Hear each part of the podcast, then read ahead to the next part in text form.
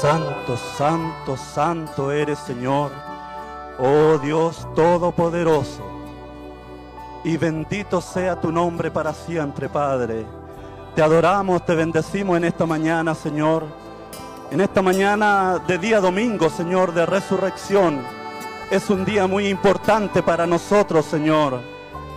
Es un día donde debiéramos estar, Señor, con un corazón contrito, un corazón humillado, Señor, buscando más de ti, porque fue el día que nos diste esa libertad para adorarte, para bendecirte, por medio de tu sangre, esa sangre redentora, esa sangre salvadora.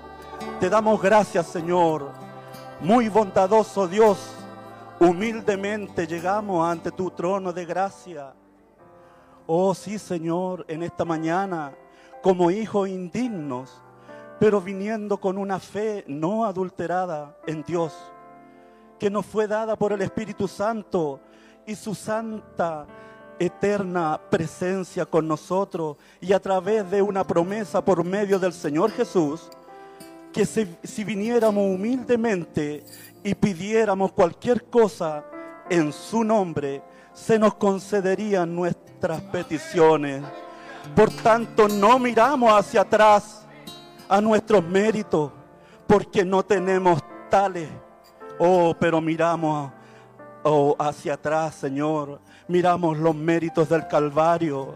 No miramos nuestros méritos, porque nuestros méritos no dan, no dan el ancho, Señor, para vivir una vida santa, para, para vivir una, una vida redimida sino que miramos hacia los méritos del Calvario, donde nuestra gracia fue dada a nosotros gratuitamente por el Hijo de Dios y difícilmente podemos contener las lágrimas, oh, que correrían por nuestras gargantas cuando pensamos en el Calvario. Él hizo eso por nosotros para que pudiéramos ser traídos tan cerca a Dios, incluso para un parentesco y ahora somos hijos e hijas para Él.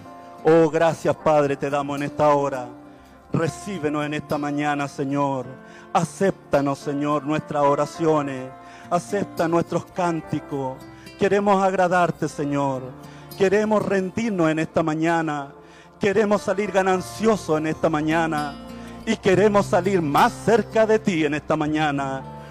Cura a los enfermos, sana a los heridos. Levanta, Señor, en este día a los que están débiles en la fe.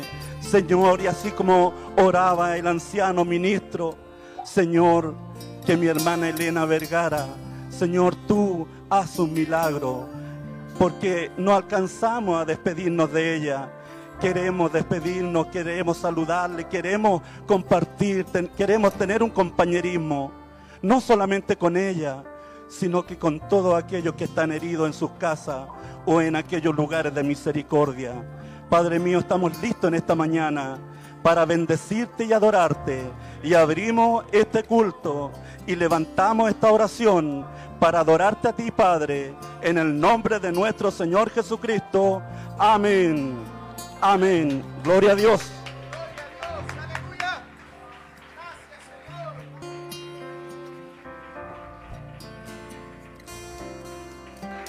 Santo, santo eres tú, Jesús. Aleluya.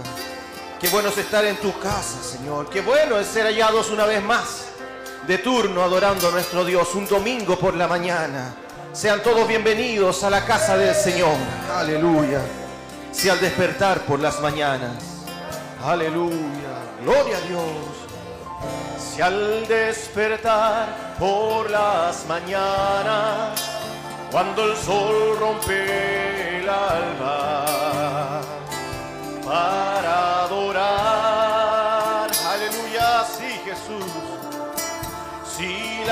estrellas no se han ido, para adorarte, sin descansar, sin descansar. El pájaro rompe el silencio y también te da las gracias. Todo, todo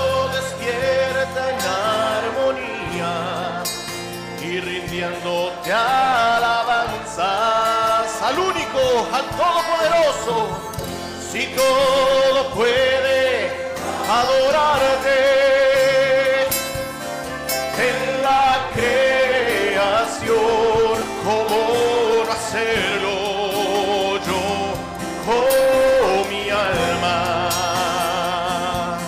Es una promesa, yo, yo te alabaré.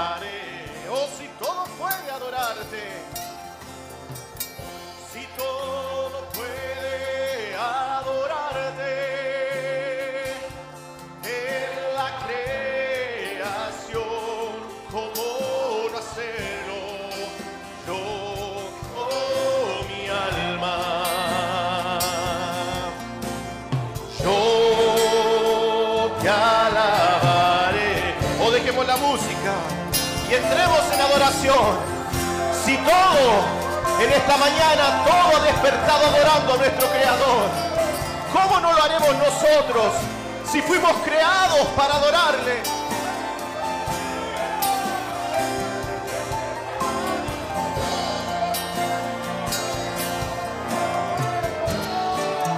Oh sí, si al despertar por las mañanas, oh Santo de tu Jesús, al despertar por las mañanas, cuando el sol rompe el alma, para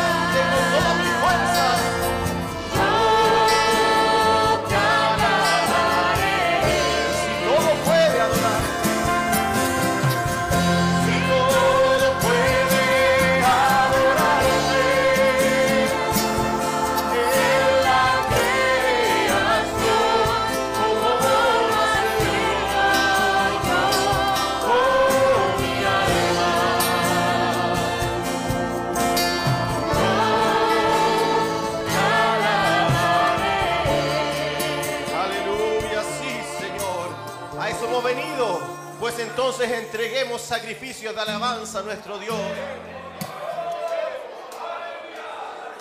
Aleluya. Sí, Señor. Qué, qué hermoso el trabajo que el Señor nos permite hacer en esta mañana. Cuando hay tantos ensuciando el nombre de nuestro Señor. Nuestro trabajo es bendecirle, adorarle, santificar nombre de nuestro Dios. Qué hermoso trabajo es el que nos da el Señor en esta mañana. Aleluya. Y lo estamos haciendo no ahora, desde el principio, allá muy atrás. Aleluya. ¿Dónde estabas tú? Oh, cuando las estrellas del alba adoraban a nuestro Dios. ¿Qué otra cosa pudiéramos hacer hoy día cuando somos manifestados en este día? Sino alabarle y bendecirle. Aleluya. Sí, Señor. En el principio, cuando el Creador el mundo en su amor. ¡Qué hermoso cuadro!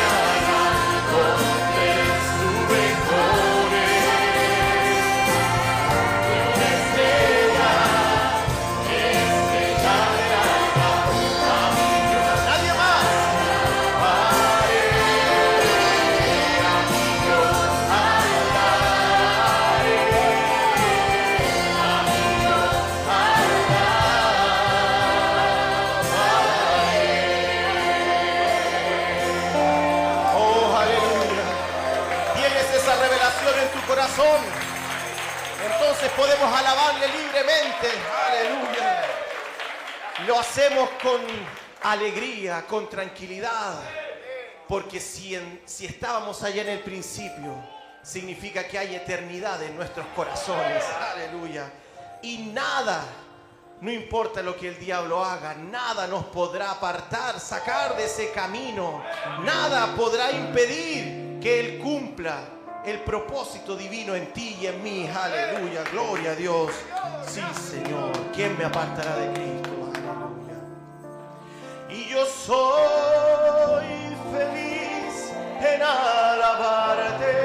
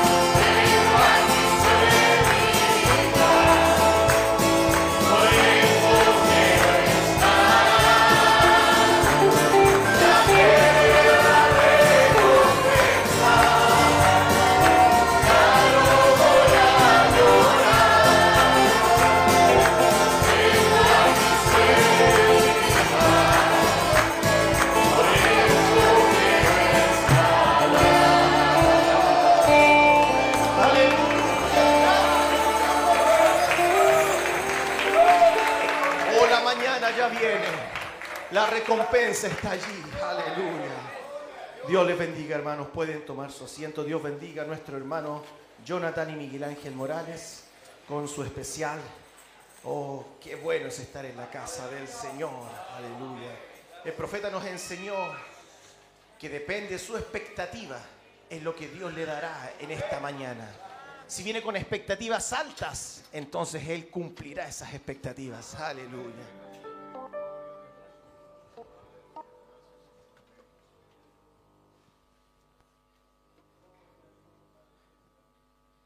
Dios les bendiga hermanos, les saludo en el nombre de, nuestro Señor Jesucristo. Eh, les quiero compartir una cita que se encuentra en Salmo 139 y dice así en el nombre de nuestro Señor Jesucristo. Oh Jehová, tú has examinado y conocido. Tú has conocido mi sentarme y mi levantarme. Has entendido desde lejos mis pensamientos.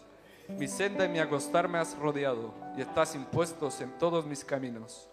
Pues aún no está la palabra en mi lengua, y he aquí, oh Jehová, tú la sabes toda.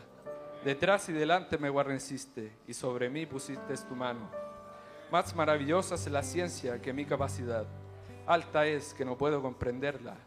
¿A dónde me iré de tu espíritu? ¿Y a dónde huiré de tu presencia? Si subiera a los cielos, allí estás tú. Y si en abismo hiciere mi estrado, y aquí tú estás. Y bueno, leeré, leeré mi saludo para no equivocarme. Estoy muy agradecido con nuestro Señor Jesucristo eh, de estar en este servicio junto a ustedes, hermanos. En mi corazón hay mucha gratitud por todo lo que me ha dado el Señor. Me ha dado una familia cristiana, una iglesia en la cual me he formado y he crecido, un pastor conforme al corazón de Dios. Y como dice en Filipenses 4:19, mi Dios pues suplirá todo lo que os falta, conforme a sus riquezas en gloria en Cristo Jesús. Dios ha provisto todo lo que hemos necesitado, gracias a ese amor que nos cubre todos los días. Amén.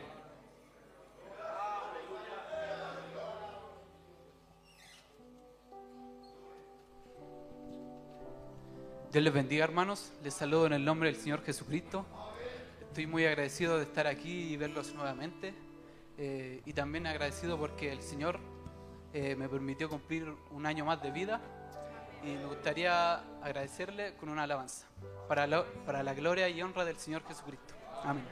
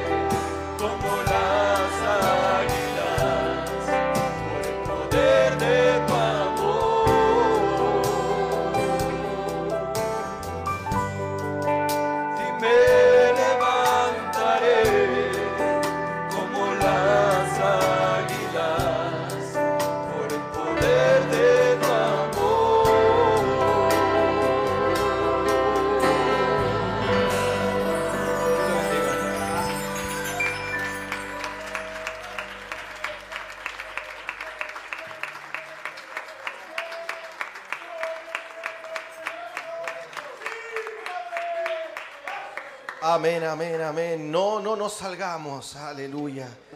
Oh, mientras la, la escuela dominical comienza, comienza a salir, pongámonos en pie. Dice su palabra en el Salmo 27, una cosa he demandado a Jehová. ¿Cuántos lo han hecho en este día? Una cosa he demandado a Jehová, esta buscaré. Que esté yo en la casa de Jehová todos los días de mi vida para contemplar la hermosura. Aleluya, lo has hecho en esta mañana. Sí, Señor, y para inquirir en su templo. Que el Señor nos permita, nos haya permitido realizar los pasos correctos, cruzar esas puertas con acciones de gracias, dejar nuestra ofrenda en el altar, alabar, bendecir su nombre, para poder inquirir en su templo, para poder sentarnos a su mesa. Él no habita en estas regiones mundanales, no, Él está en las regiones celestes. Solo las águilas, aleluya, como tú y como yo, podemos elevarnos a esa altura, escondidos en Cristo, aleluya, y obtener bendiciones del santo lugar. Estamos listos, estamos preparados, dispuestos para oír lo que Dios tiene para nosotros. Aleluya, Dios bendiga a nuestro pastor. Podemos decir en el santo lugar, aleluya, sí Señor. Aleluya, sí Señor. Sí, Señor. Tu instrumento quiero ser. En tu alabanza quiero vivir.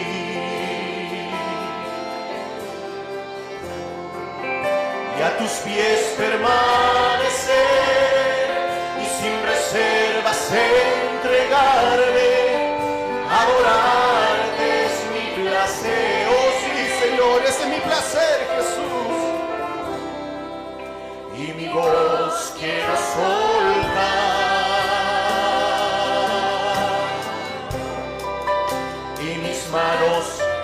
Levantar.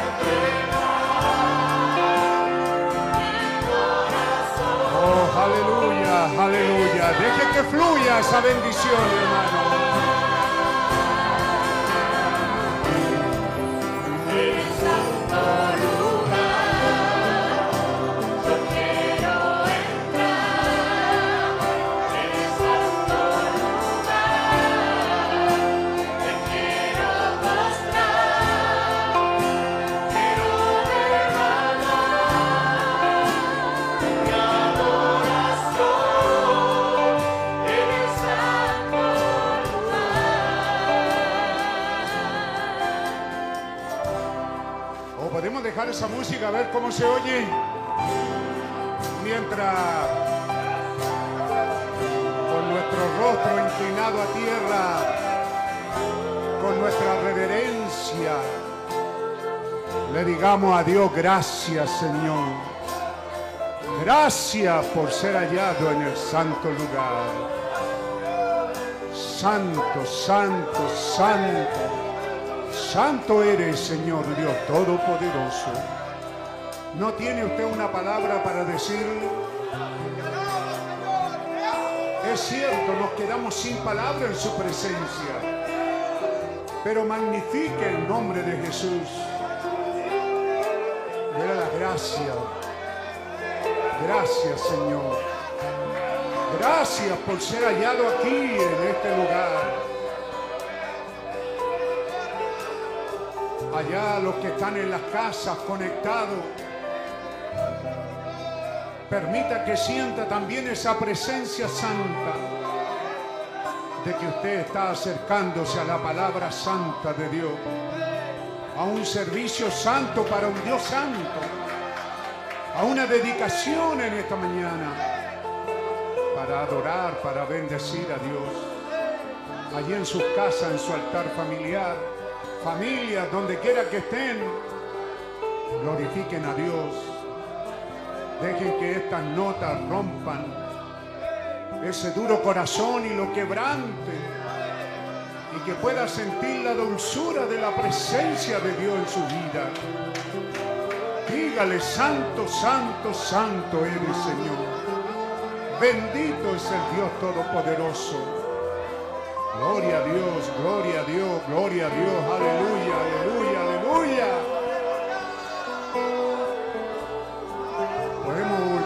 Lo empezamos de nuevo en su cuando lleguemos a la vuelta. Quiero ser. Dígaselo de corazón sincero. En tu alabanza quiero vivir. Aleluya, aleluya.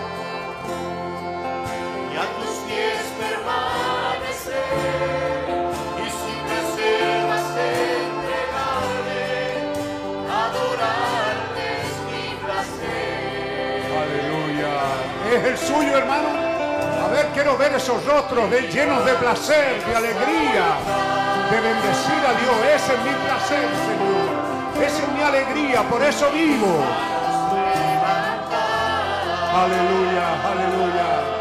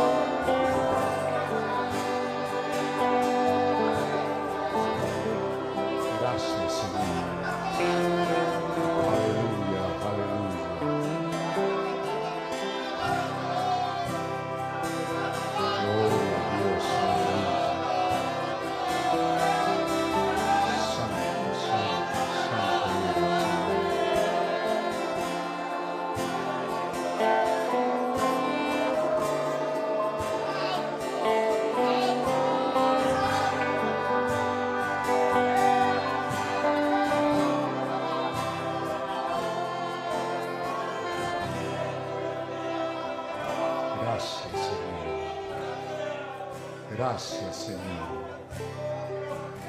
Se ha cumplido el propósito de estar aquí esta mañana, adorando y bendiciendo el nombre del Señor. Aleluya, gracias Señor. Qué bueno es estar en los atrios del Señor. Qué bueno es estar adorando al Señor.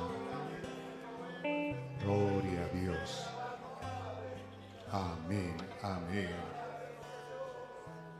Bendito Dios Todopoderoso. Al tomar asiento, dígale gracias, Señor. Qué bueno estar en tu satrio, en tu presencia santa. Amén.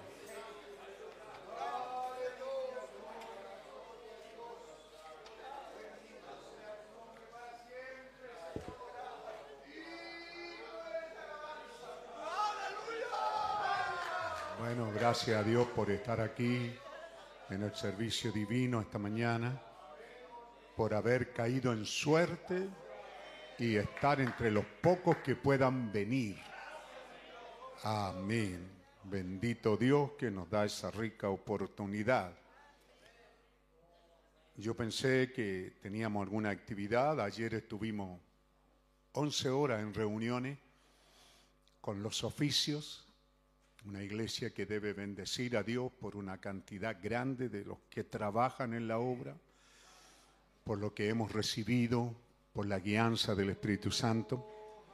Así que ayer tuvimos desde temprano en, en servicio de reuniones y fue muy vivificante oír los reportes de los diferentes estamentos, dicen algunos, diferentes grupos, ¿verdad? Así que ha sido muy bueno, mesa o como queramos llamarle, ver el tremendo trabajo que Dios nos ha honrado hacer en, el evangelismo, en la predicación. Y queremos también saludar a todos los hermanos de- del extranjero que nos sintonizan, que han sido bendecidos con esta sintonía de estos programas. del- ellos extrañan mucho cuando el viernes o el domingo no estamos. Rapidito reclaman porque no estuvimos, el domingo no estuvimos. Bueno, esperamos que los encargados en las plataformas coloquen, ¿cierto?, que no estaremos para que ellos sepan con tiempo. Y esperamos que reciban el día de hoy nuestro saludo. Amén. Levantamos nuestras manos. Camarógrafo, ¿cierto? Saludamos a todos los que nos sintonizan ahora mismo.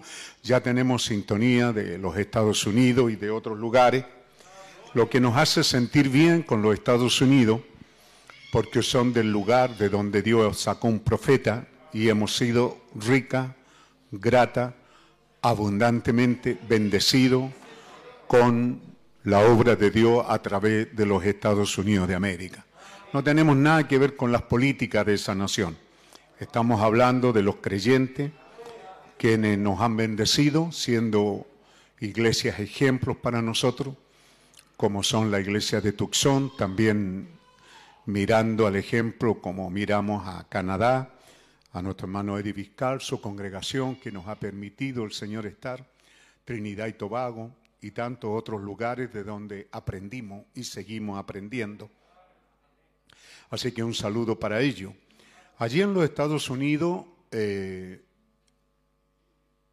yo tenía programado, como dije, una larga actividad ayer y pensando que el viernes y hoy día domingo estaría el evangelista Pedro Palma, Pedro Fabián Palma con nosotros.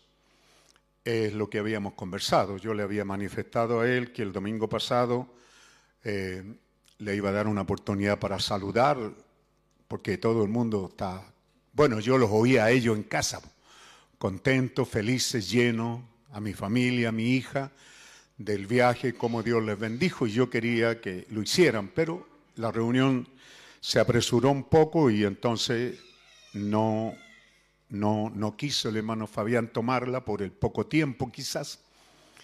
Pero luego él tomó un compromiso y estamos muy felices de estar hoy día esta iglesia, este ministerio, haciendo un trabajo recíproco en San Rafael, por ejemplo. Bendecimos a Dios por el corazón y la humildad de nuestro hermano Guillermo, que me pidió que le enviáramos músicos los días sábados y lo estamos haciendo. Y justamente hoy día, ahí en San Rafael, está el hermano Fabián Palma, que él lo invitó el viernes para estar el viernes predicando y hoy día. Y también el hermano Neri Villega, que aceptó el reto de, de estar ahí a cargo, de ir a enseñarle a los hermanos. Y con ellos viajan siempre dos jovencitos, los que ya han hecho por segunda vez, ¿Están estos yendo? Eh, Rodrigo Canales y Felipe Manrique. ¿Mm? Ellos están ahí hoy día haciendo, haciendo un trabajo así, misionero, evangelístico, porque no somos sábelo todo, pero lo poco que sabemos, qué bueno es que en algunas partes sea necesario. El hermano se ha dado cuenta que ha salido muy ganancioso porque los que han ido y predicado, generalmente también enviamos un predicador. Fabián no es el primero, ya han ido algunos, que no sé si Héctor estuvo por allá, eh, David también estuvo, Pedro, Emán. Así que hemos estado haciendo ese trabajo ahí de predicación. Eh, los niños de ahí de San Rafael se han entusiasmado y están tocando instrumentos. Y también los nuestros se sienten bien, renovados, con ánimo. ¿ah? Creo que para el sábado ya están anotados, si no este sábado el otro, porque el hermano a veces dice cuando él quiere quedarse con su iglesia, ¿cierto? Pero si no es así, ya para el próximo creo que tenemos el equipo de David Fernández, quiere ir con sus músicos de, de rangue. ¿ah? Son sus hijos. Así que qué bueno es que ya tengamos el vehículo y, y tengamos los que van a ir. Esto, le da una idea a usted que ve, no tenemos que presionar, las cosas van saliendo y es recíproco, porque los niños también se sienten bien, nuestros niños. Ahora en noviembre teníamos que haber empezado con los vilos, pero el hermano está muy afanado construyendo y me dijo que empezáramos en enero. Así que en enero vamos a estar también saliendo un auto, ¿cierto? Los fines de semana, un sábado por medio, hacia el lugar de los vilos. La distancia es más o menos lo mismo, no, no, no es más lejos. Nos sentimos muy motivados por ello. Amén. Así que, y junto con ello también quiero pedirle a, no sé si está toda la familia aquí, que es parte de mi familia, cierto que Alejandro Salazar, si pueden pasar por aquí adelante, Gloria, aquí adelante, para que oremos por ello, Gloria y Gloria, Anet, Esteban, Helen, Eunice, André y el pequeño Josía, no sé si están. Eh, en aquellos días muy negros que nos ha atacado pasar en esta vida, si quieres se van poniendo aquí, frente hacia la iglesia, ¿están? En aquellos días muy negros que vivimos bajo sentencia de muerte, el diablo ha sido muy bravucón en medio de nosotros. Y esta pelea ya es tan normal que usted a veces la toma normal, pero es terrible, hermano. ¿Ah? Es peleando a muerte. Y en esas horas muy negras, cuando los datos los tiene Alejandro, Glorita, eh, al poder comunicarse con su hija, parece cuando ya estaba en caminos de recuperación, en esas horas más graves, él cometió un error, como es bueno para hablar, y, y le pidió a la Glorita que qué le gustaría hacer cuando ella saliera de ahí, estimulándola a que su fe creyera y batallara, porque un momento en que ella estaba rendida, estaba muy mal, los médicos no daban ninguna posibilidad. Así que en ese ánimo Alejandro le dijo que le gustaría y Glorita creo que dijo, hasta donde me recuerdo, dos cosas, ¿cierto? Volar en avión e ir a Fantasilandia. ¿Cuántos años han pasado ya? Cinco años. Bueno, significa que este hombre ha estado trabajando cinco años para economizar plata y llevar a, Glorita en este viaje. Yo lo felicito por eso y me congratulo y me siento muy feliz de que Dios le permita. Bueno, rápidamente Esteban se juntó a esto y también Andrés, pues ellos son invitados aparte, ellos ya tienen su propia financiamiento, ¿verdad? Y entonces han podido hacerlo, pero es para que sepan que es un sueño eh, muy largo, porque hace un año atrás que Alejandro logró tener estos dinero para hacerlo, la reserva de allá de Fantasilandia, o no sé dónde van, Disneylandia. Y entonces eso queda ahí en Miami. y también hacer las reservas de avión. Pero luego vino la pandemia y han estado que para más adelante y esto ya ha sido como agónico para las niñas, porque están muy entusiasmadas, pero al fin tienen viaje para el miércoles, miércoles de mañana, en la noche, ¿verdad? O sea, el martes en la noche se están yendo, miércoles en la noche y sale entonces el vuelo para llegar en la amanecida a algún lugar de, de esos lugares. Ellos no pidieron esta oportunidad, soy yo el que le estoy pidiendo a ustedes, ¿cierto? Haciéndolos partícipes de estas cosas. Palabra comprometida es deuda. Y yo bendigo a Dios que le permita a Alejandro pagar esta deuda y llevar a las niñas en este viaje tan deseado y que han estado todo un año, hermano, corriendo al, al otro mes y al otro mes se abrió la frontera para salir, pero no para los menores de edad, que hay que poner sin yacir, la vacuna, hasta, hasta estos días. Y imagínense, ellos lo habían planeado ir por ahí por marzo, mayo, en un buen tiempo, y ahora están yendo en un tiempo que está abriéndose hacia el invierno allá. Así que, bueno, quiero decirles eso para que sepan entonces cuál es el propósito. Amén. Van a hacer un largo viaje, van a querer ir de turista a Jeffersonville. Hay mucho que ver ahí en Jeffersonville, el tabernáculo, los lugares que significan mucho para nosotros. Así que acuérdense que ellos están saliendo esta semana y estarán por dos semanas afuera. Así que no sé si tienen algo que decir ahí en micrófono. Dios le bendiga, hermano Alejandro. Dios bendiga a esta familia. ¿Van a orar por ellos? Se los encomiendo que oren, pues yo los amo mucho. Amén. Como también los amo a ustedes. Amén. Bueno, hermano, Dios les bendiga. Eh, el pastor ha dicho casi todo y tengo que ser honesto, no me acordaba mucho lo de, lo de Glorita. Porque, bueno, este año con mi esposa cumplimos 25 años de casado, esa boda de plata. Es de otro propósito, el vivaracho. Entonces, en esta tierra, en este mundo, como están las cosas, mantener un matrimonio 25 años es solamente la gracia del Señor, nada más.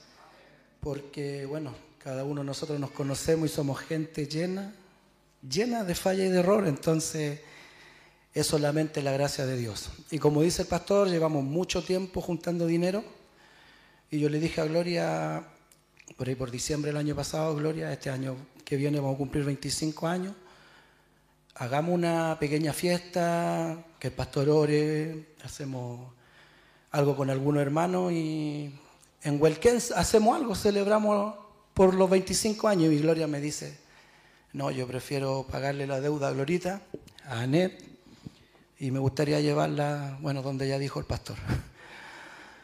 Así que corrió febrero, llegamos de vacaciones, empezamos ya con todos los trámites y cuando Gloria me dice, yo le digo a Esteban, y Esteban me dice, bueno, en fe te digo que bueno.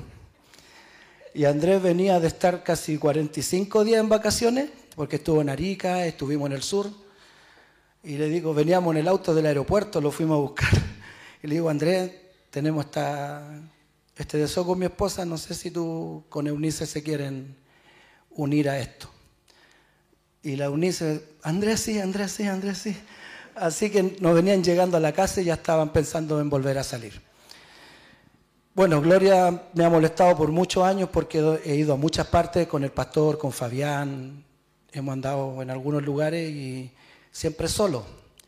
Así que tengo el deseo de llevarla a conocer algunas de las partes que conocí en el 2015 y ese es el propósito, hermano. Aparte de lo de las niñas, es celebrar los 25 años de matrimonio, que para mí eh, de verdad es algo tremendo de ver que miro hacia atrás y es solamente la gracia del Señor.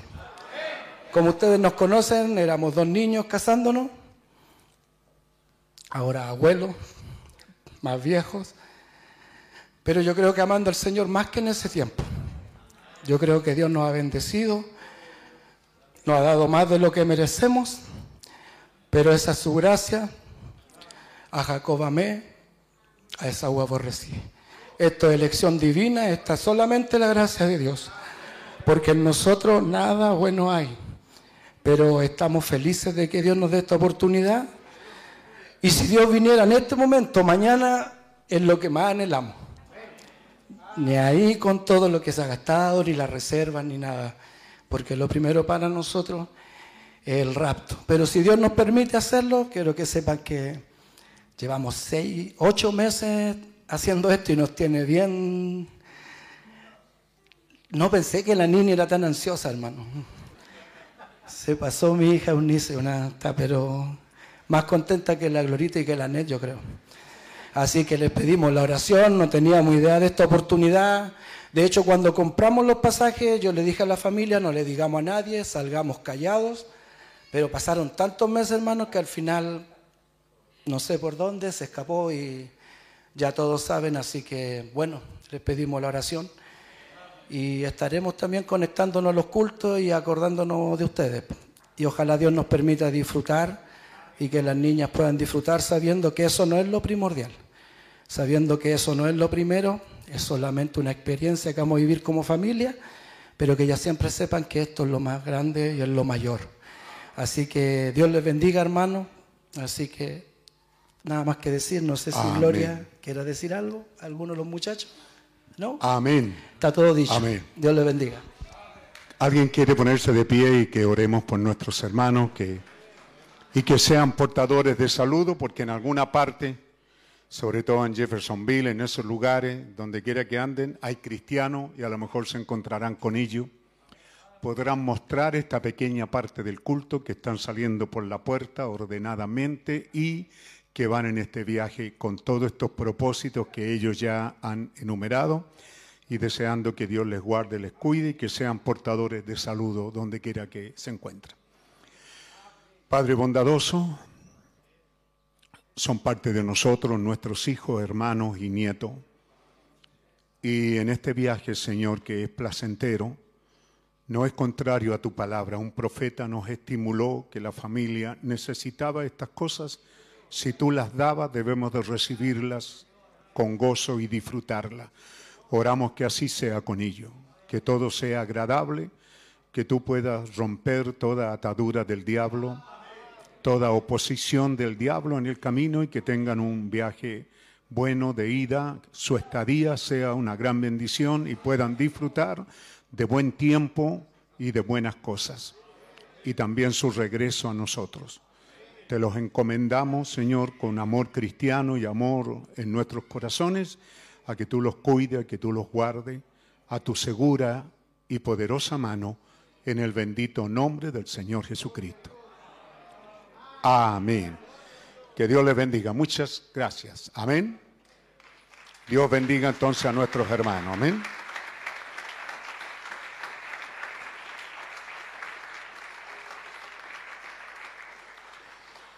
Entonces, el hermano,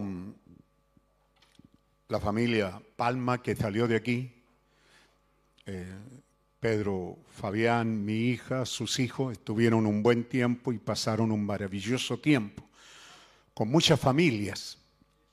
Eh, allá está el camarógrafo. Puede apuntar a mi familia, por allá está la Elizabeth. Eh,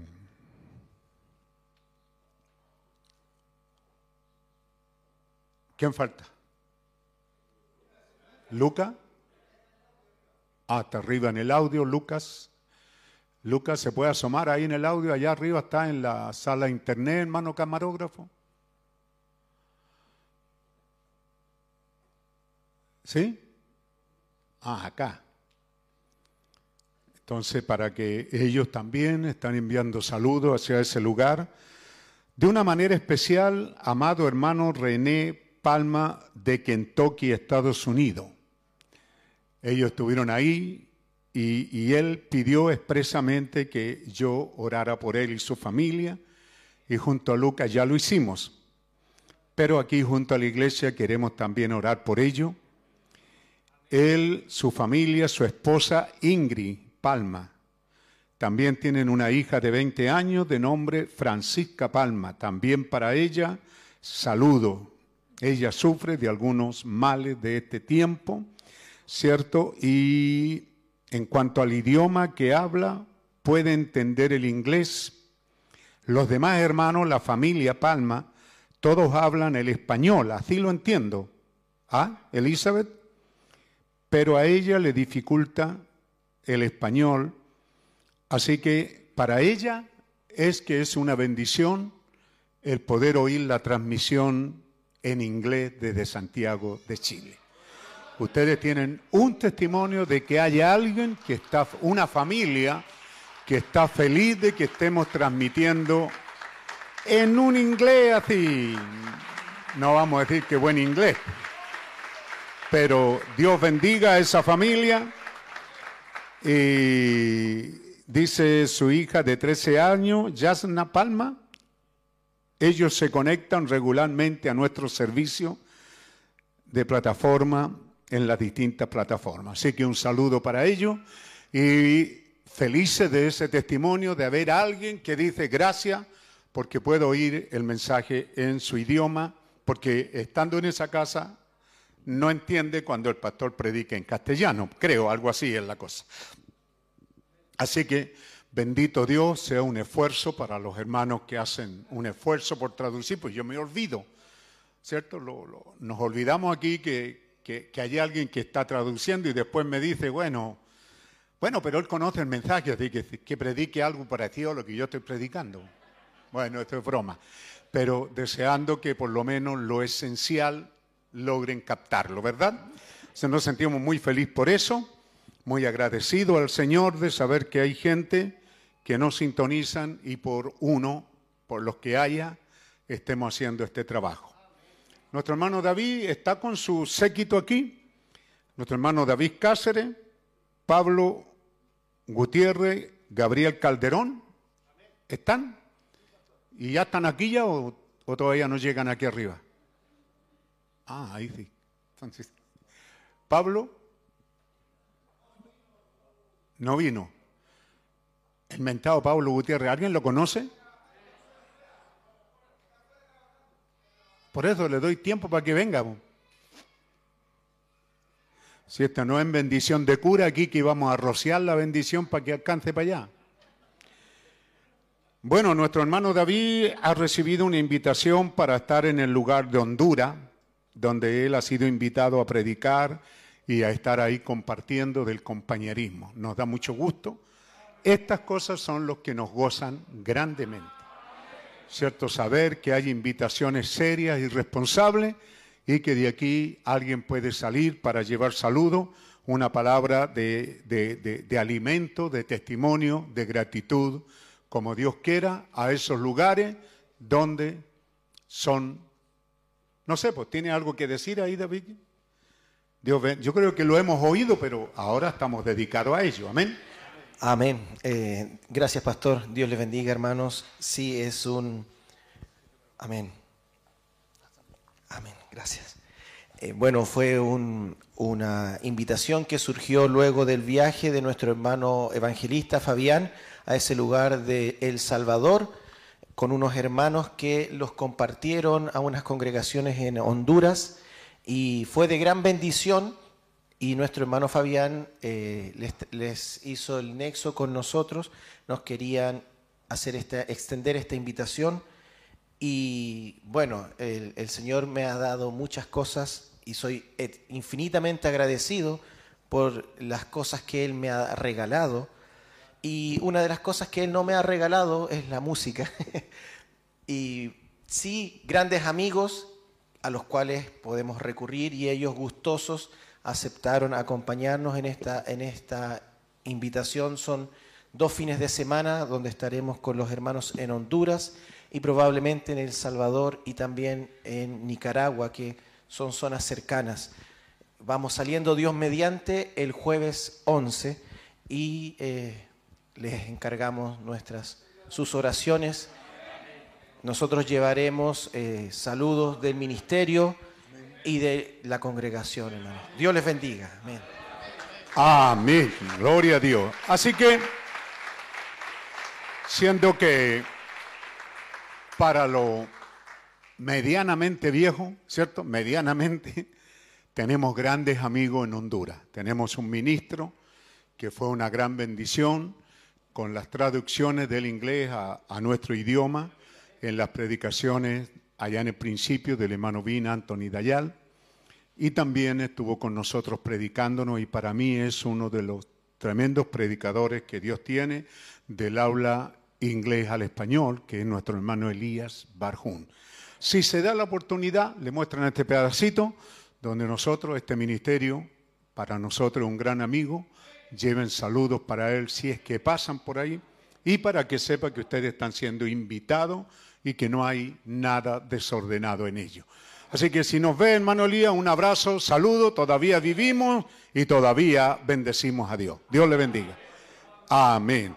Padre Celestial, oramos por estos tus hijos que van en misión, en un trabajo, Señor, de ayuda mutua. Yo no puedo clasificar en qué lo que van, Señor, pero tú lo sabes, que es compartir ese compañerismo, compartir cántico, compartir testimonio, experiencia y también, por sobre todas las cosas, tu buena palabra. Así que, Padre, te pedimos que coloques palabra, Señor, buena y a tiempo en los labios de tus hijos al testificar y al predicar de ella. Te los encomendamos a tu gracia, a tu cuidado, que tú guardes su salir, su viaje de ida sea seguro, su estadía en tierra peligrosa y también su regreso a casa seguro y feliz. Te los encomendamos y oramos, Señor, que tú los guardes bajo tus alas de amor y de misericordia en, en tiempos peligrosos y en lugares peligrosos.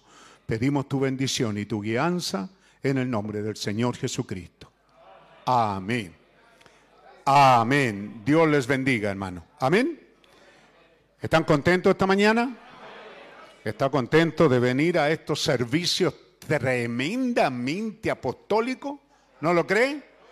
Amén. Tremenda y única, algo tan rico que Dios nos ha dado, ¿cierto? Como eh, conversando ayer esas 10 horas con los diferentes grupos de trabajo, ¿cierto? El tema central es que estamos poniendo el pie en nuestro mes de aniversario, ¿cierto? Porque el próximo 7, 7 hoy día, ya el próximo 7 estaremos en aniversario.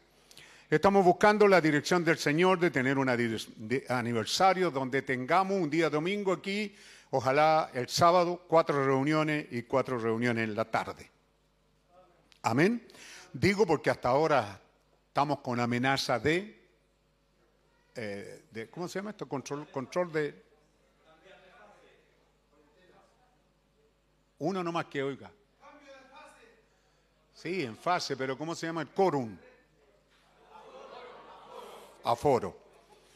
Entonces por eso tendremos quizá mm, servicio a las 6 de la mañana, luego tendremos otro a las 10 de la mañana, después a las 4 de la tarde, a las 8 de la noche. No sé, estamos orando por ello y en la asamblea del próximo sábado estaremos clarificando eso. Pero ya estamos poniendo los pies en el aniversario y dijimos que estamos fijando, estableciendo, clavando nuestro derrotero.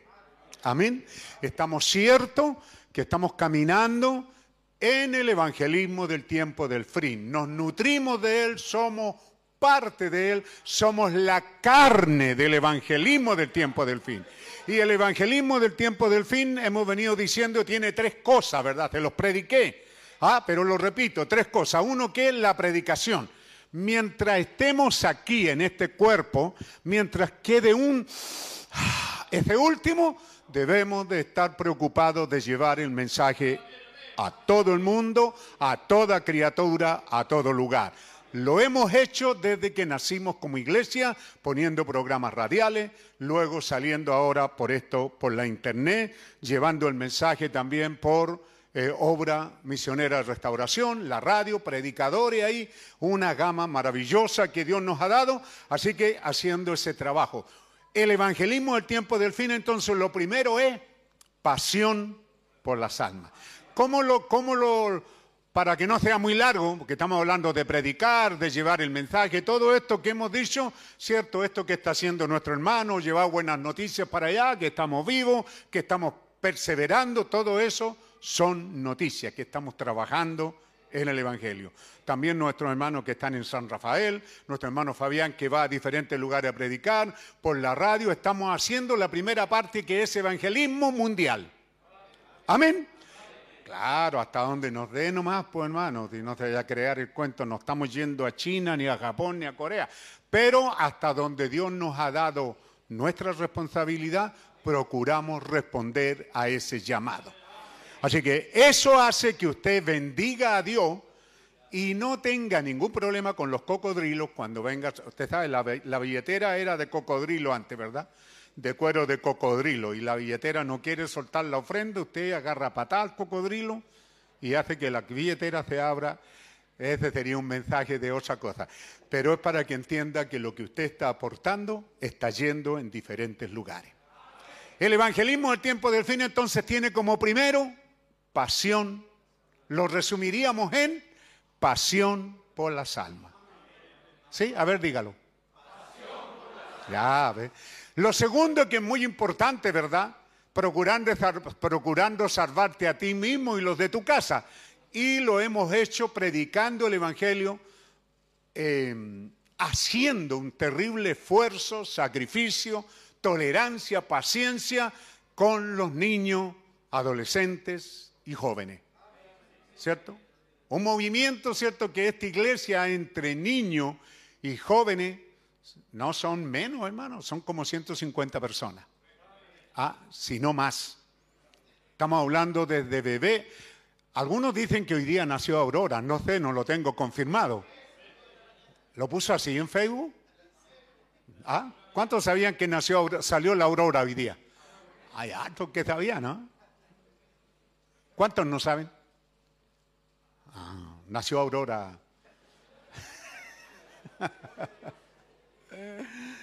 Calderón Pérez. ¿Ahora sí? David Calderón y Rocío Pérez.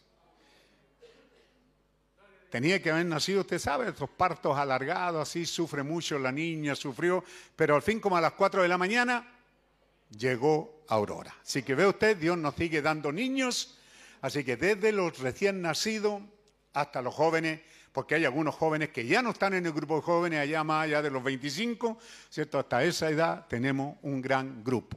La segunda parte del evangelismo del tiempo del fin, entonces, es manteniendo en la fe a ellos, ¿cierto? Y por la gracia de Dios lo hemos hecho. Hacer posible que los niños pasen la transición de, que van ellos pasando, ¿verdad? De- de bebé a niño, de niño a adolescente, de adolescente a jóvenes. Y bendito Dios por los ministerios, por los buenos dones, por las buenas familias, por los buenos hermanos que han hecho posible que esta transición sea agradable para los jóvenes. Porque hay muchos que no han hecho nada, pero por aquellos que lo han hecho, Dios bendiga por eso. Amén. Así que vamos a dejarlo hasta ahí. Esas son las cosas que Dios nos ha dado y que estamos repasando. Ahora abrimos Hebreo otra vez. Hebreo 5. Tenemos muchas citas que vamos a citar, pero vamos a partir por Hebreos 5, 11 y 12. Ya lo hemos leído varias veces, ayer lo leímos todo el día. Así dice el Señor en su bendita palabra.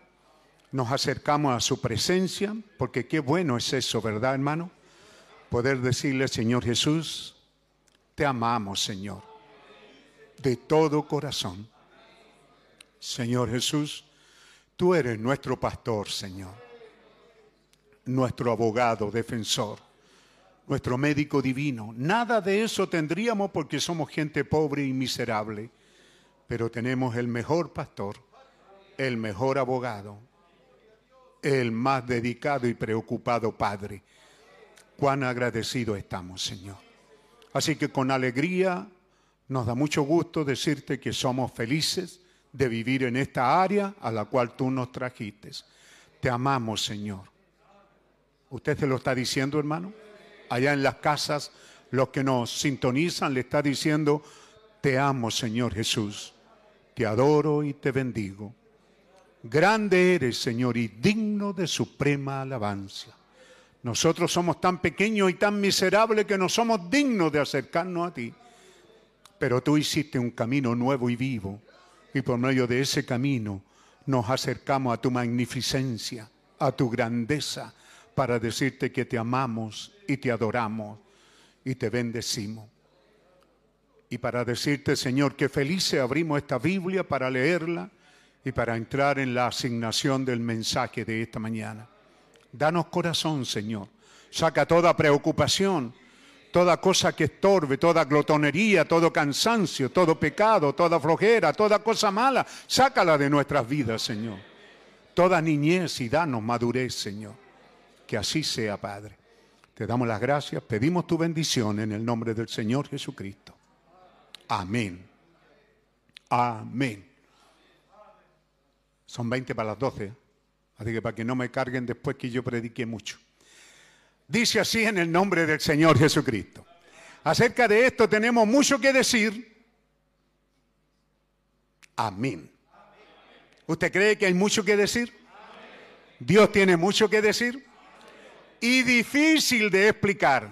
Seguro las cosas sobrenaturales, como pudiéramos explicar. Pero también dice, por cuanto os habéis hecho tardos para oír, porque debiendo ser ya maestro, después de tanto tiempo, amén. Dios bendiga la lectura de su palabra. Tomen asiento, hermano.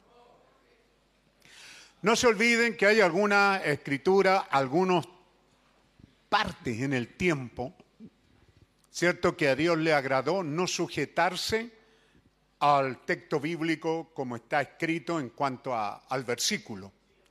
¿Cierto? En Malaquía Dios le agradó, ¿cierto? Separar un versículo y en un versículo colocar dos eventos que están separados dos mil años entre un evento y el otro. También está en Isaías, ¿cierto? También ahí está 2500 años o 2000 años hay entre un evento y otro evento. Dios le agrada eso. Yo no pretendo hacer lo mismo, pero por si alguien se quiere enojar, ¿por qué nos detuvimos aquí? Nos detuvimos aquí porque hemos venido diciendo que en este tiempo lo que Dios está abriendo y es lo que nos interesa saber, lo que Dios quiere, lo que Dios demanda, no. Lo que Dios espera de nosotros.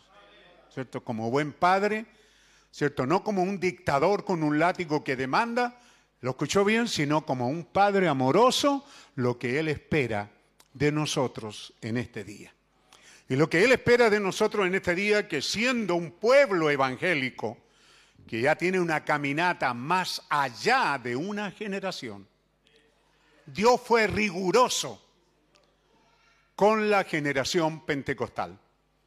La generación pentecostal, eh, para los que quieran discutir, ¿verdad? Para tapar la boca al tiro la discusión, el avivamiento comenzó en 1904 en Gales, eh, Inglaterra, ¿cierto? 1906 en los Estados Unidos, y nosotros, para no ser menores, el gran avivamiento pentecostal aquí en 1909.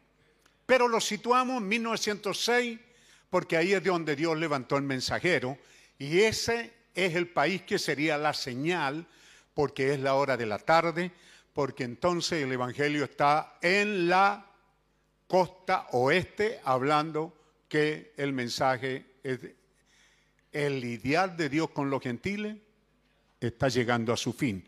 El avivamiento pentecostal el año 1906 hace, 40, hace ciento y tantitos años. Ese tremendo avivamiento corrió sobre la tierra 40 años.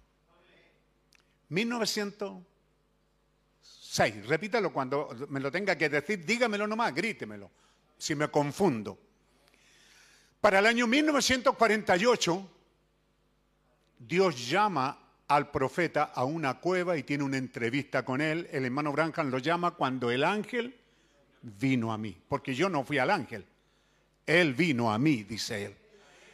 Y él dice que fue disparado. ¿Cómo son los cohetes? ¿Cómo se llama? Lanzado. ¿Qué otra palabra? Esta es palabra antigua. catapultado, catapultado, ¿verdad? Lanzados, ¿cierto? 1948, este pequeño evangelista bautista llamado William Branham es catapultado, es lanzado a un avivamiento mundial que daría siete vueltas al mundo con un avivamiento de sanidad divina para decirle al mundo pentecostal que su tiempo se estaba terminando. 48. 40 años exactos. 1906, 1946. ¿Sí? Porque Israel comienza a reclamar ser una nación 1947, la Segunda Guerra Mundial termina 1945-46. ¿Sí?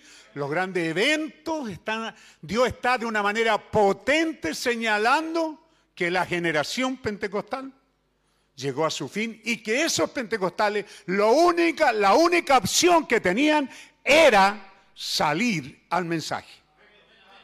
Pero no salieron. Y al no salir, ¿cierto? Entonces abre diferentes mensajes donde está hablando que el maná del cielo caía cada día y que usted no puede tomar del alimento de este día para mañana. Usted no podía comer hoy día del maná que cayó ayer. Cada día tenían que salir. Y él les dice a los pentecostales que el alimento pentecostal es un alimento añejo porque ya había en la tierra un alimento nuevo. 40 años. 48, 88 deberían habérsenos terminado ese tiempo. Pero Dios dijo que Él sería rico en misericordia. Él tenía que probar ciertas cosas esenciales de su naturaleza. Que Él es rico en misericordia, que Él es... Moisés oró por eso, ¿verdad? Tú eres, Señor, un Dios lento para la ira, ¿cierto? Lento. El hombre a veces rápido para disparar y para castigar y corregir, pero tú, Señor, eres lento para la ira y rápido en misericordia. ¿Es verdad? Y Dios tenía que probar eso, que aunque el tiempo se cumplió, Él tenía que probar su paciencia y su paciencia tenía que ser probada en que hay un pueblo en la tierra que, que esperaría pacientemente. Pero señalado el tiempo, este pueblo tiene que reconocer, lo que estamos mirando aquí, ¿verdad? Es que Pablo está diciendo que hay muchas cosas que decir y Dios nos dio un mensajero que era el hombre que venía con la llave para abrir los secretos, las cosas escondidas de Dios. No solo eh, como usted abre un baúl de, lleno de joyas plásticas que brillan. ¡Oh, qué hermoso! No, eran cosas que tienen valor. Amén. Entonces era para decirnos que los grandes poderes de Dios estaban al alcance de Dios y que Dios los iba a demostrar y lo hizo en el ministerio de William Branham. Él probó estas obras mayores y entonces habla a la iglesia y le dice, ¿verdad?, que la iglesia debió de crecer. Y él sitúa una cosa y dice, Pablo le está hablando a los judíos y le está diciendo, ustedes tienen un lidial de Dios de cuatro mil años. Dios ha estado lidiando con los judíos cuatro mil años, desde Adán hasta este día. Cuatro, hasta los días de Pablo. Cristo, cuatro mil años. Y desde el Señor Jesucristo hasta aquí, Dios ha añadido un lidiar con los gentiles de dos mil años. Así que nosotros tenemos sobre nuestras espaldas un lidiar de Dios aquí en su palabra de seis mil años. Pero no les voy a cargar tanto, solo les voy a decir, cierto que luego nosotros aquí estamos caminando en esto. ¿Cuándo llegó el mensaje a Chile? Usted lo tiene ahora en la internet, tenemos ahí un pequeño reporte de cómo esto llegó por allá por los albores del 70 y usted sabe que al venir el mensaje, porque hay gente que lee todo el mensaje, pero el mensaje, ¿cierto? Ahí tienen al hermano Abel, siéntense con él. Ahí es donde llegó el mensaje a Hualpén, ahí en todo eso era en ese tiempo Talcahuano. Hoy día hay una comuna aparte ahí, ¿verdad? Pero ahí fue donde llegó el mensaje, donde había un grupo de hermanos que estaban creyendo eh, un avivamiento unitario. Llega el mensaje, pero el que llega con el mensaje era de una doctrina que es reconocida después como el retorno. ¿Ah? Los que creen en que William Branham todavía esa doctrina persiste. Y que va a regresar, va a regresar, tan cierto como van a regresar nuestros hermanos que han partido aquí. Usted tiene, por eso que no- usted no debe de agarrar a, a- puntapié las cosas. Sencillamente tómelas por el lado que corresponde. Amén. Y entonces ya llegó con esa doctrina y dentro de esa doctrina venía otra doctrina, el nombre eterno de Dios. Porque yo fui el año 1973 allá, a Hualpencillo se llamaba ese, en ese tiempo esa zona, ahora que es municipalidad, se llama Hualpen. ¿Por qué? Porque por allá, por el medio del campo, hay una casa patronal antigua que tiene un museo donde este hombre trajo cosas antiguas. Hubo un grupo juvenil que fuimos aquí. ¿Hay alguien que haya ido esa vez? Algunos fuimos ahí a ese museo con, con el grupo del tabernáculo del hermano Juan Quian. ¿Cómo se llama? ¿Tercer éxodo? ¿Cuál es? Vete, Betelén. Ah, entonces ellos fuimos a esa iglesia y de ahí nos llevaron de paseo a ese lugar. Traía dos doctrinas. Que el nombre eterno de Dios, de acuerdo a la piedrecita blanca de Apocalipsis, ¿cierto? Era William Marion Branham porque es 777 y taratata. Todo eso probó con el tiempo que no era así. A poco andar nosotros con el Evangelio aquí en Santiago llega otra doctrina, la piedra angular de William Soto Santiago. Ya murió también. Y así han seguido llegando doctrina, pero en medio de todas esas cosas oscuras el mensaje se abrió camino y ha llegado hasta nuestros días. Nosotros cuando estamos aquí esta tarde y cuando el pastor usa la palabra, el pastor de esta iglesia, amén, del TDA como es reconocido, ¿cierto? Está recordándoles que estamos cumpliendo 46 años como iglesia. ¿Ah? Yo no sé qué cuentas sacan, pero del 5 al 6 son 21, son un año, no son 7, son 6. Pero algunos dicen 47, yo digo 46. Pero por ahí va la cosa. Su pastor en el Evangelio tiene ya más de 50 años. Pero en el mensaje, 46 años. Cuando tenemos 46 años, entonces leemos esto debiendo ya de ser maestro. Entonces la palabra que colocamos aquí para nuestro hermano que está arriba traduciendo, ¿cierto? Tenemos algunas citas bíblicas que son eh, Primera de Pedro 2, también hermano de la cita bíblica ahí, le llegó pega, despierte. Ayer estuvimos viendo que el grupo que trabaja ahí arriba, mínimo son nueve, ahí. El que tiene que ver con la Biblia, el que transmite, ah, y los que están aquí filmando, eh, el grupo de, de- ese, ese grupo son nueve. Así que si hay gente que se, si hay ayuda que se requiere, solo piense, son nueve. Allá, no sé, son tres en el audio. Es un buen grupo que trabaja. Dios bendiga a estos hermanos, ¿verdad? Primera de Pedro 2, 1. Desechando, pues, está hablando del cristiano nacido de nuevo. Amén. Es un repaso nomás, no se enoje. Usted dice, pero hermano, soy un viejo, ya le voy a dar su turno y no le va a gustar mucho. ¿Mm? Entonces, dice aquí, desechando pues toda malicia. El nuevo nacido, ¿cierto? Ya deja de ser malicioso. Todo engaño, hipocresía, hipocresía, envidia y todas las detracciones, tienes que, ¿sí? Dígalo, pues, de desecharlas. ¿Cierto? Eso tiene que desecharle el que ha nacido de nuevo. Versículo 2. Y ahora entonces dice, pero como niño recién nacido, desead la leche espiritual no adulterada. Amén. Usted sabe que en esto de la leche hay una discusión, que la leche hace mal para esto, hace bien para esto, que la leche, que los médicos, ¿cierto? Hubo un tiempo en que los médicos, eh, la ciencia médica se, declaró en guerra en contra de la leche materna, que no hay que darle leche materna al recién nacido, eh, por esto y por esto y por esto. Hermano, la mejor alimento para el recién nacido es la leche materna. La otra leche de vaca es para vaca. ¿Ah? que suple, ¿cómo diríamos? Lo alimenticio a lo mejor, ¿cierto?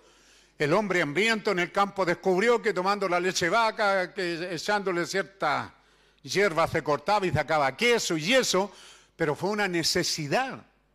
¿Ah? Pero el recién nacido necesita, escuche bien mamá, asegúrese usted antes de casarse, para que el niño tome esa leche materna, porque eso es la mejor. Esa leche materna, dice el profeta, tiene todo lo que el bebé necesita y también tiene, ¿qué es lo que le da a usted para cuando está inquieto para que se calme? Mamá, ¿qué le da? Paracetamol, eh, qué sé yo. ¿Ah? Hay cosas, ¿verdad? Pero un profeta dice, la leche materna tiene lo que calma al niño. Lo relaja. ¿Ha visto una cosa más hermosa que un niño después que ha amamantado? Esa cara de placer, de satisfacción, de paz. ¡Wow! El roto está, pero es una palabra chilena por si acaso. No sé qué vas a hacer ahí, traducirla al inglés. ¿Ah? Pero el personaje, ¿ve usted? Tenía que predicar el, mensajero, el mensaje Shaddai, cuando Dios le dice a Abraham, anda delante de mí y sé perfecto. ¿Quién está hablando con Abraham? El mismo Elon, el mismo Dios, el mismo Jehová, pero ahí se presenta como el Shaddai. Anda, de- no tienes problema, tú camina, porque yo soy el Shaddai, yo soy tu sustentador, yo soy tu Dios como una madre de nutrientes pechos. Entonces, cuando está hablando aquí, un niño, ¿cierto?, debe de desechar. Y para desechar, el número uno, hermano, el versículo uno, ¿cierto? Para que estos niños desechen la malicia, tiene que haber una madre, una iglesia, un ministerio, predicadores que tienen que ubicarse, que no suben al púlpito para entretener a la gente. No estamos aquí para entretenerlo a usted, estamos aquí para decirle que deje la malicia, que deje las mentiras, el engaño, que deje esa vida hipócrita, que deje esa vida envidiosa de estar mirando a los demás y tratar de tener y dejar toda esa... ¿Qué es lo que es detracción, hermano? Busquen el diccionario. Y cuando la tenga me avisa. ¿Ve? Eso es lo que tiene que hacer la mamá. ¿Ah? La mamá lo nutre y la mamá empieza a enseñar al niño. No dice Pablo a Timoteo o a Tito, le está diciendo, ¿verdad?, que las mujeres críen hijos porque criando hijos se salvarán. Hermano, la mujer que es creyente salva. Pero él está hablando de que las madres tienen un ministerio. Levantar esos hijos para que esos hijos amen regresar a casa de donde salimos un día, regresar al Padre. Que esos hijos aprendan a amar a Jesucristo. Esa es su labor, mamá, y esa es la labor de la iglesia. Para eso están los directores, los profesores, los encargados.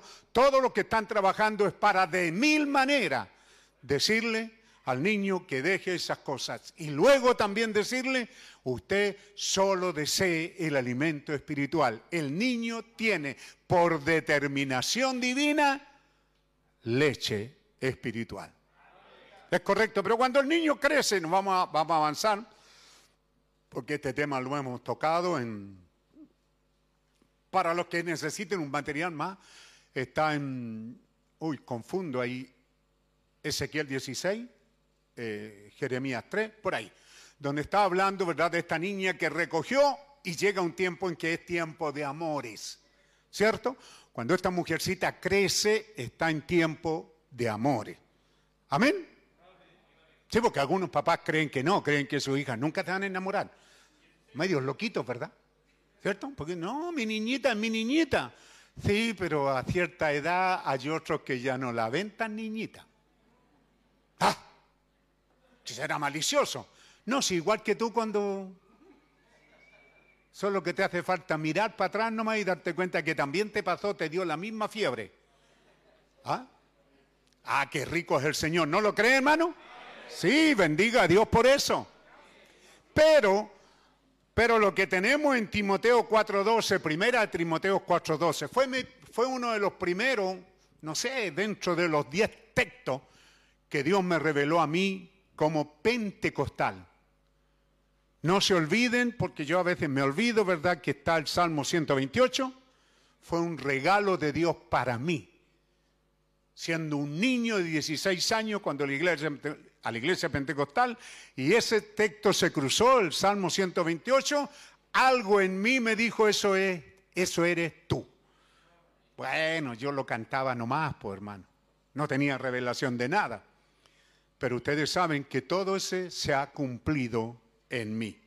¿Cierto? Y así otros textos como el eh, Hechos 10:38, a la manera antigua, envió palabra a Dios a los hijos de Israel, anunciando la paz por Jesucristo, que este es el Señor de todo. Las nuevas versiones, ni yo lo entiendo, hermano.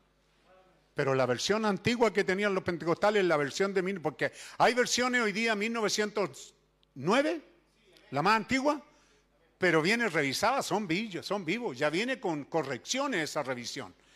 Pero si usted logra encontrar una Biblia antigua, dice así textualmente, envió palabra Dios a los hijos de Israel, anunciando la paz por Jesucristo, que este, Jesucristo, es el Señor de todo.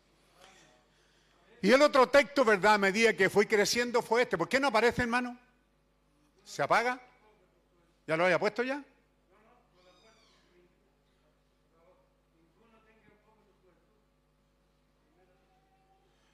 Tienes que poner un audio allá arriba, hermano. Pero eso lo hago para bromear nomás.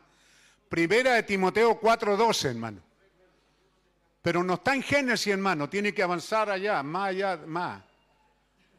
Pero es broma, ¿no? Cuando se demoran es porque empiezan en Génesis a buscarlo, ¿cierto? Este texto fue un texto que Dios marcó en mi corazón y ya dejé un poco porque ya, ya no soy joven, pero lo cambié, o más bien Dios lo cambió por el Salmo 71. Acuérdate, Señor, de mi vejez, no sea yo avergonzado en los días de mi vejez. ¿No le da gusto vivir con la Biblia, hermano? Entonces cuando era joven, ninguno tenga en poco tu juventud, sino sé ejemplo de los creyentes. Ya no estamos hablando con niños. Ahora al jovencito que ha crecido en el Señor, al que lleva ya un crecimiento, no está en la estatura de un hombre perfecto, pero está llegando. Está cerca de ser un hombre perfecto, digamos, es un adolescente, es un joven. Ninguno tenga en poco tu juventud. Apropiate de eso, sé ejemplo, no del mundo, sé ejemplo aquí entre los creyentes, en palabra, sazonadas y buenas, en conducta, en amor, en espíritu, en fe y en pureza. Por largos años de mi vida, este fue mi texto. Donde quiera que yo podía escribirlo, yo escribí este texto.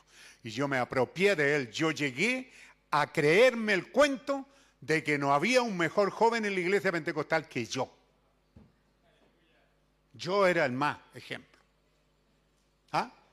Napoleón, hermano, era una azura cuando llegaba con, ah, a la escuela militar con ese capote puesto, con botones, ese cinturón con ese broche, no era de oro, era bronce nomás. Pero yo con la mano puesto aquí con guante, porque a los milicos se nos enseñaba que no podemos echar la mano en los bolsillos. Hermano, Napoleón era una basura al lado mío. ahí. Bien parado. ahí.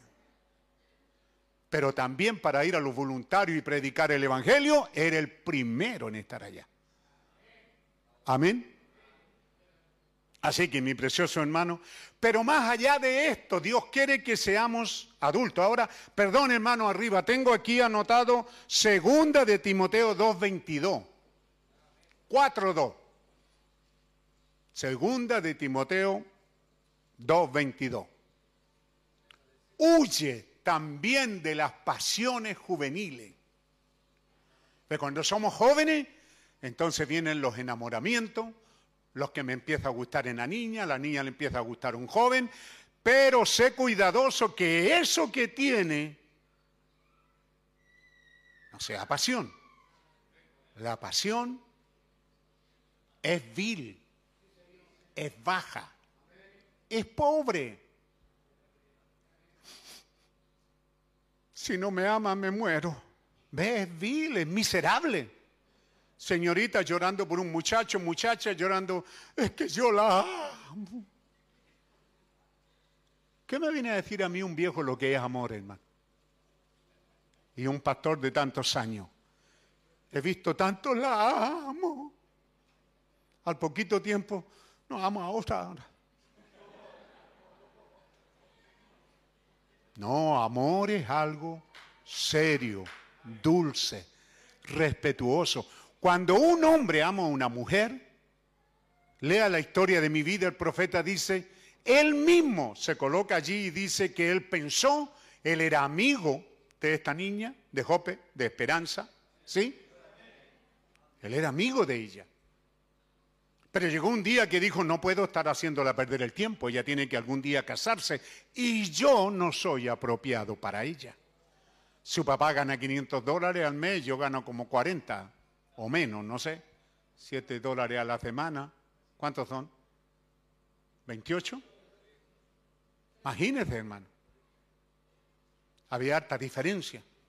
Ella era de situación, algunos han oído el carro que tenía el profeta, hermano, era una cuestión vieja, miserable, andaba por la fe.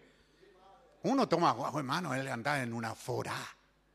Sí, pero imagínese, apenas comían ellos, ¿cómo se lo compró? Era algo que le había costado mucho. Entonces él se mira a sí mismo y dice, no, dice, esta mujer, esta, esta niña, que es mi amiga con la que está oyendo los cultos ya por tanto tiempo y la he estado mirando, se merece algo mejor que yo. No puedo estar haciéndola perder el tiempo. Yo la amo y yo quiero que ella sea feliz. Esa fue la primera decisión. Que ella pueda encontrar un muchacho que la haga feliz. Eso es amor. Bueno, él estaba enamorado, claro. Así que no dejó pasar muchos días que dijo, ¿qué va? Voy a intentar. ¿Cierto?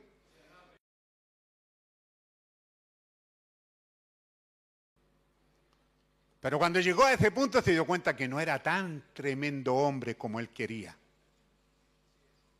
¿Ah? Y se dio cuenta que, en palabras chilenas, no te la pudo. ¿No le da gusto tener un profeta que fue sincero? ¿Verdad que sí? No, no se la pudo para encararla, hablar con ella y decirle no, sino que le escribió una carta. Pero él, lo que estamos hablando, amor, el amor filio mata. Usted encuentra cada día en el periódico gente que, mata a su familia por amor, para que no se queden sufriendo. ¿Por qué mató a los hijos también si tenía problemas con tu Es que para que no te quedan sufriendo, yo los amo. Los mató porque los amaba. ¿Por qué se mató? Colocó una carta que se mató por amor. Pero ese es el amor pasional. ¿Mm?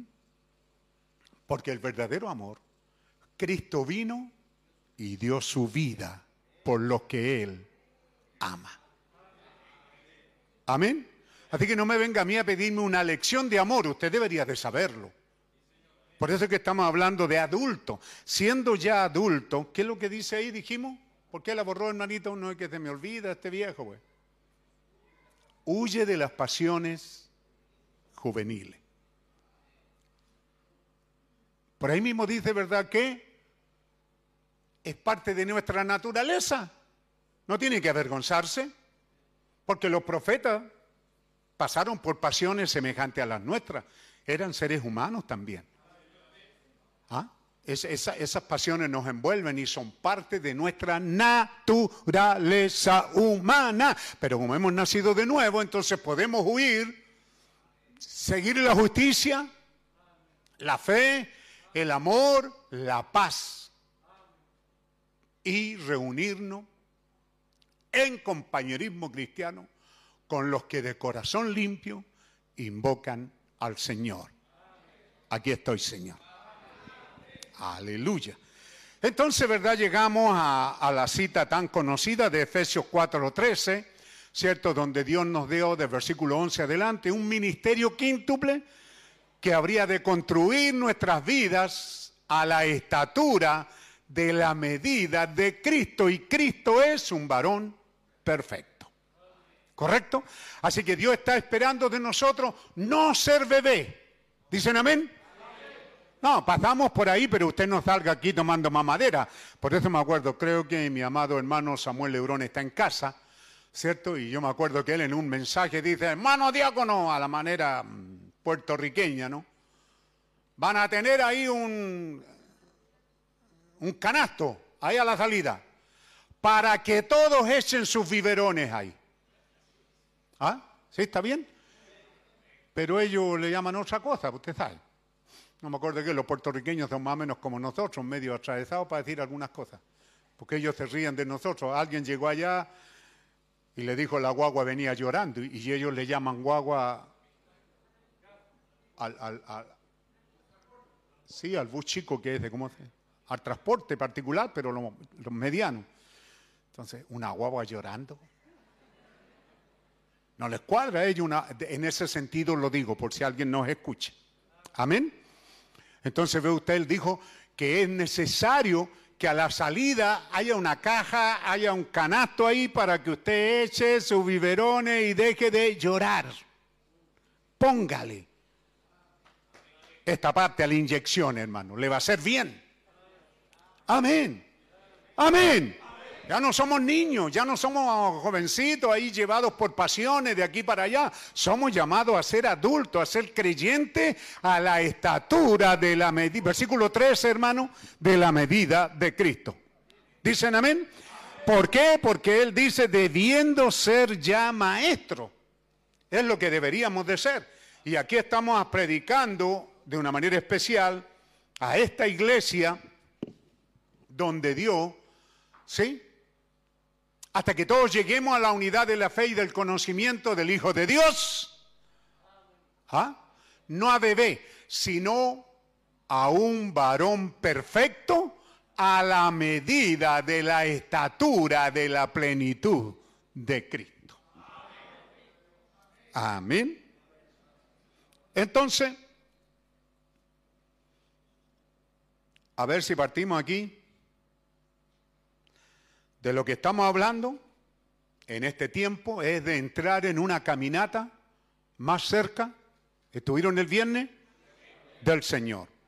Estamos aquí para cruzar el umbral entre un velo y otro. ¿Es correcto? Un lugar donde Dios nos ha bendecido. Dice, pero entonces ese hijo, ve, él está usando la ilustración de un, de un hijo nacido en una familia. Y lo vamos a leer para que ustedes, ¿están despiertos? ¿Están atentos? Allá en sus casas también los que nos sintonizan. Dice así, pero entonces ese hijo cuando él nacía era un tipo de la iglesia hoy día. ¿Correcto?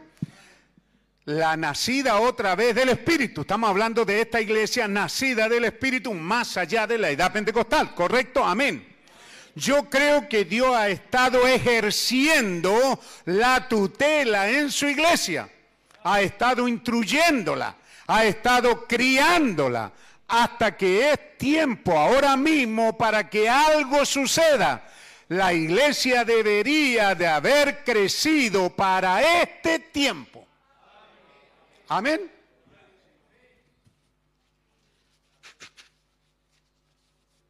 Voy a procurar ir en mano a... Ah, porque no escucho su aménes. Me da la impresión que estoy predicando solo. Es Dios entonces el que tomó a cargo la responsabilidad de su iglesia. Usted puede leer en Cristo el misterio de Dios revelado. Es Cristo enamorándose, iglesia. Es Cristo, la palabra, el verbo, Jesucristo, como quiera llamarlo, haciéndole el amor a la novia, derramándose en ella, vaciándose en la condición de enamorado. Es Él en este tiempo. Usted puede tropezar con el pastor, que el predicador, que esto no me gustó, que la reunión, que los cánticos, hay mil cosas, pero nunca se olvide que es Dios en la escena. Y es Dios permitiendo que lo que suceda es lo que usted se merece. Pudiera ser que el pastor sub- suba ese día y no dé en el blanco y los atormente a ustedes más que otra cosa, pero antes de irse criticando deben de preguntarle, Señor, ¿por mí? ¿Yo soy el que estoy haciendo que la bendición fluya? Porque la Biblia dice para este día y el mensaje de Dios dice que es Dios el que está ejerciendo la tutela de la novia. Lo vamos a entender, se los voy a leer. Él ha estado instruyéndola, criándola. ¿Ve? Porque algo va a suceder a la iglesia y para ese tiempo que algo suceda, la iglesia debe de estar lista. Entonces, con un día tan largo como ayer, con tanto que hacer, y citamos a oración, yo pensé que no iba a llegar, pero llegué. Y qué bueno es venir a la oración de la mañana. ¿Ah? Y tener ese contacto con Dios en el amanecer. Qué rico, hermano. Ve, es Dios entonces quien ha estado. Ahora escuche bien, dos más dos son ocho, diez, veinte, son cuatro.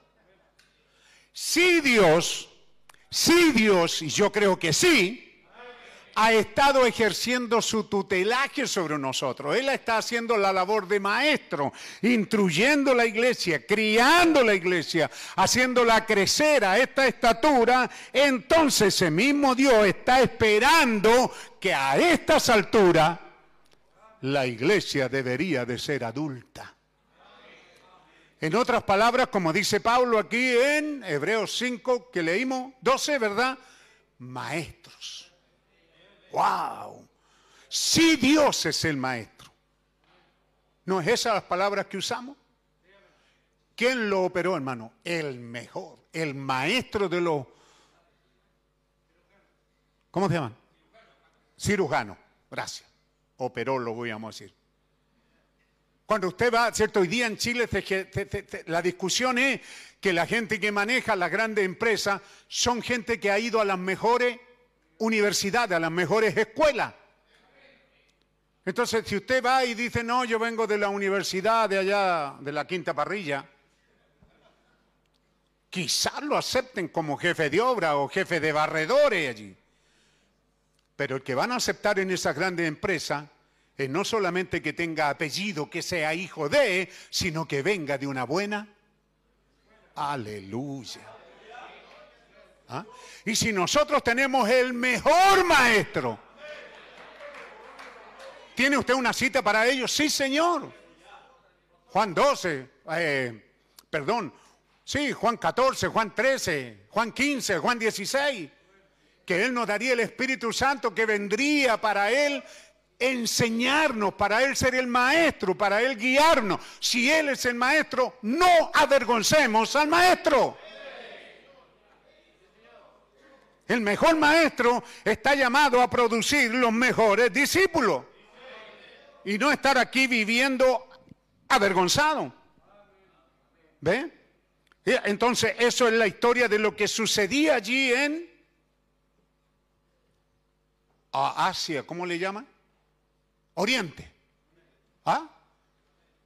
Entonces, cuando el hijo iba a la universidad, y allá no era muy largo, ¿cierto? Pero a cierta edad era traído y en una fiesta el padre hacía una fiesta donde no era solo por élite, ¿ah? sino porque era adopción. Entonces el padre invitaba, no sé si diríamos dueño del banco, ¿sí? Al dueño del banco. Porque ¿cómo se llama el gerente de gerente de gerente? ¿Ah? director.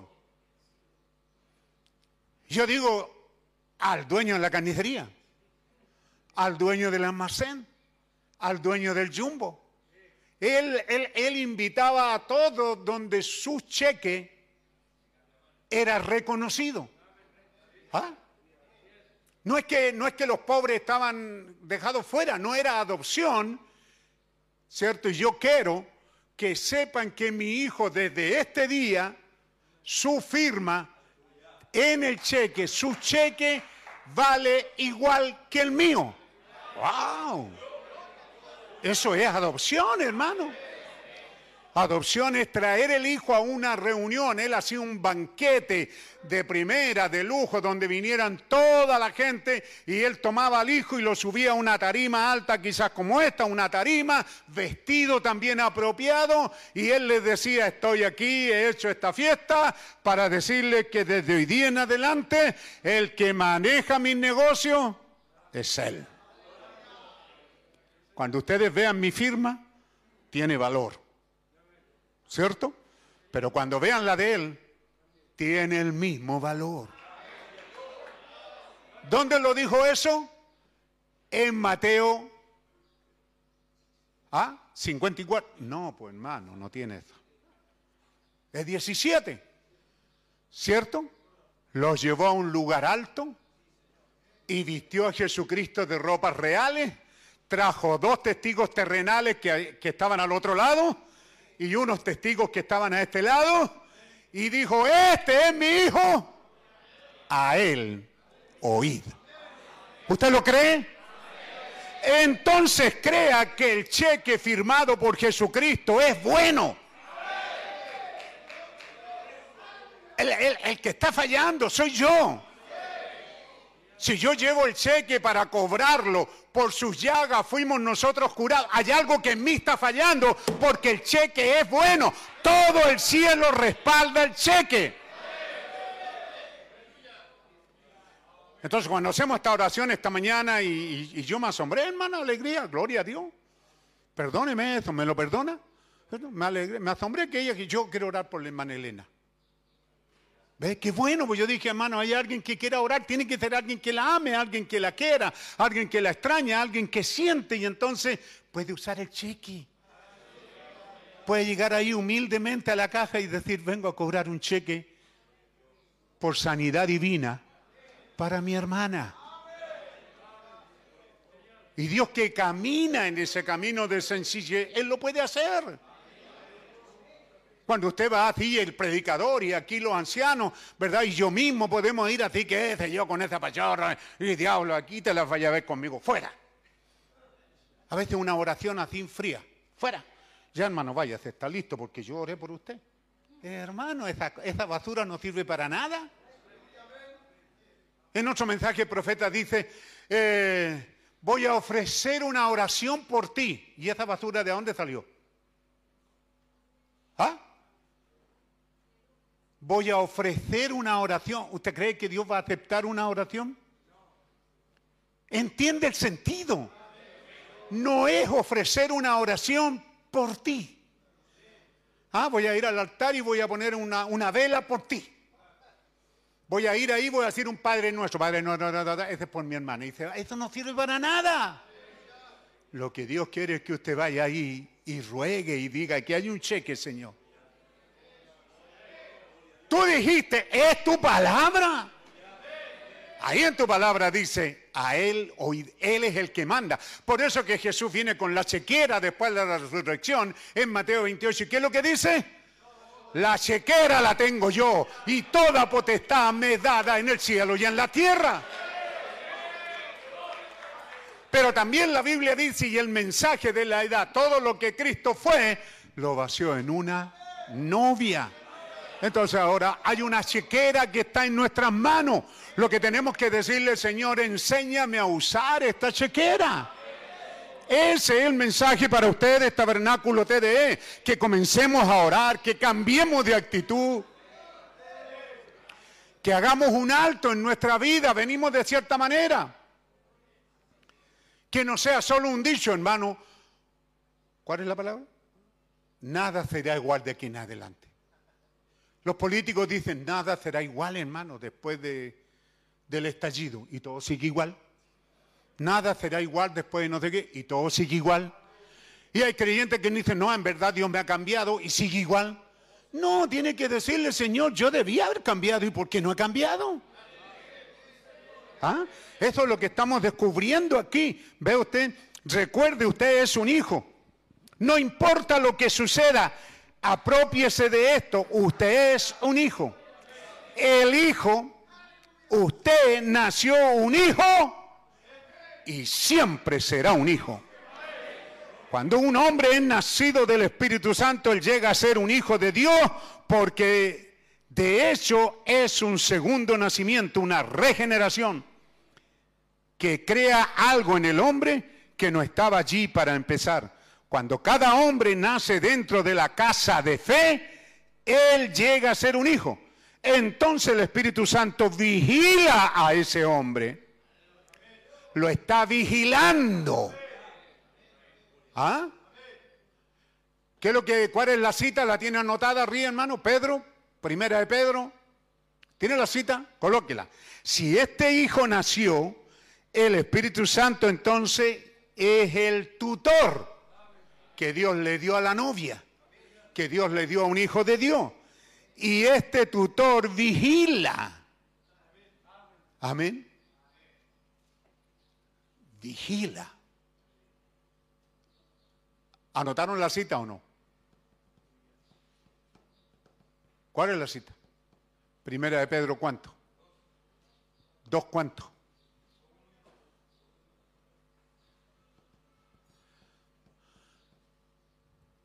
Vigila. Este nació de nuevo. ¿Ha desechado la malicia? ¿O sigue malicioso aquí? También Samuel Lebrón, predicando el avivamiento, él mismo también dice, ¿cuántos carnales vienen aquí a ver a las hermanas danzando para ver cómo danzan? ¿Ah? To- ¿cu- ¿Cuántos vienen a la iglesia y todavía son maliciosos? ¿Y cuántas mujeres todavía son maliciosas? Todavía andan caminando cuella erguida, haciendo resaltar su anatomía y causando la caída de hermanos. El Espíritu Santo vigila, no yo. Yo soy un miserable servir aquí. Usted no me puede llamar a mí mi siervo, porque no soy su siervo. Pero sí puede decirme el siervo, porque sí soy el siervo de Dios. Solo un siervo. ¿Ah? Pero el que vigila es el Espíritu Santo. Y el mismo que vigila, te vigila. Entonces el Espíritu Santo vigila a esa persona y notifica a Dios del progreso. Cada cierto tiempo Dios está esperando el Padre y dice, está mejorando, está mejorando. Y el tutor llega ahí. La verdad, Señor, que no ha prosperado. Lleva años y es el mismo nomás. Oh, mi hijo, pero mi hijo tiene mi ADN. ¿Ah? Sí, él es tu hijo. Vive bien, vive en la casa, disfruta de todos los beneficios del hogar, de la comida, del ropaje. No, no le falta nada, es tu hijo. Pero no se interesa, Señor. Con qué tristeza el tutor tiene que dar un informe y decir, tu hijo es imprudente. Tu hijo no presta, no presta ninguna atención. Tu hijo no está interesado en tu oficio, Padre. ¿Todos me están escuchando? Qué terrible es para el Espíritu Santo dar ese informe. Tu hijo está descarriado. ¿Ah? Tu hijo es imprudente. No está interesado. Ese hijo nunca llegará a ser adoptado en esa familia. Sí es hijo, correcto, es hijo, pero no es el hijo correcto. Porque un hijo correcto, un hijo bueno, a él le gusta el oficio del Padre. Y él está interesado y está haciendo todo lo que de él depende para progresar en el negocio de su padre. Entonces el tutor lleva el informe al padre y le dice, tu hijo está listo para ser adoptado. Tu hijo, tu hijo te ama, es prudente, es un caballero, ¿ah? es misericordioso, es amoroso, saluda a todos los hermanos en la iglesia, evita que los ancianos se... Aquí se, cogen el, se cae el anciano y se hiere y... Y ahí lo dejan. Algunos miran ahí, jaja. Pero un hijo se duele. Si hay uno caído, descarriado, un verdadero hijo de Dios se duele. ¿Mm? Entonces, el tutor Espíritu Santo está feliz de decirle tu hijo está listo para la ceremonia de adopción. Ahora recuerde, todo hijo que nace en la familia, todo hijo que nace en la familia es para ser adoptado en la familia y colocado en la misma familia o darle una posición en la familia. Y yo creo que esa es la obra del Espíritu Santo hoy día entre la iglesia. Está procurando de colocar en la iglesia posicionalmente apóstoles, maestros, profetas y demás. Ve, él allá está diciendo que eso iba a suceder. Hoy día todavía hay gente buscando dónde están esos. Y por supuesto, cuando andan buscando, no falta el que se pare y dice, yo estoy. ¿Ve? Ahora, sigo adelante, dice, cuando este muchacho llegaba a ser de edad y cuando él estaba listo, entonces listo para su adopción, ¿ve? El tutor le había dicho al padre que este muchacho era elegible para la adopción. Él era llevado a un lugar público y allí él era vestido con una túnica de honor, tal vez de púrpura o un color de realeza. Era puesto en un lugar alto, elevado, donde toda la ciudad y toda la gente alrededor veía al padre adoptar a su propio hijo en la familia. Entonces él era adoptado en la familia, ya era un hijo, ya era un hijo, ya era un heredero de la gracia y colocado en adopción. Cuando él era colocado en adopción, ahora apropiado en esa familia y le daban su posición, entonces el nombre de ese muchacho en un cheque era tan bueno como el nombre de su padre en el cheque. Aleluya. ¿Cuántos están contentos? Ahora, yo creo que ese es el tiempo al que la iglesia ha llegado. ¿Ve? Que el gran movimiento que sigue a la iglesia es de Dios después de que hemos visto todas estas falsas alarmas, pero ahora Dios posicionará en su iglesia correctamente estos dones que están en las escrituras. Amén. Para perfeccionar a los santos. ¿Ah? Dios posicionará dentro de la iglesia estos dones, entonces es una de las cosas por las que usted y yo deberíamos de orar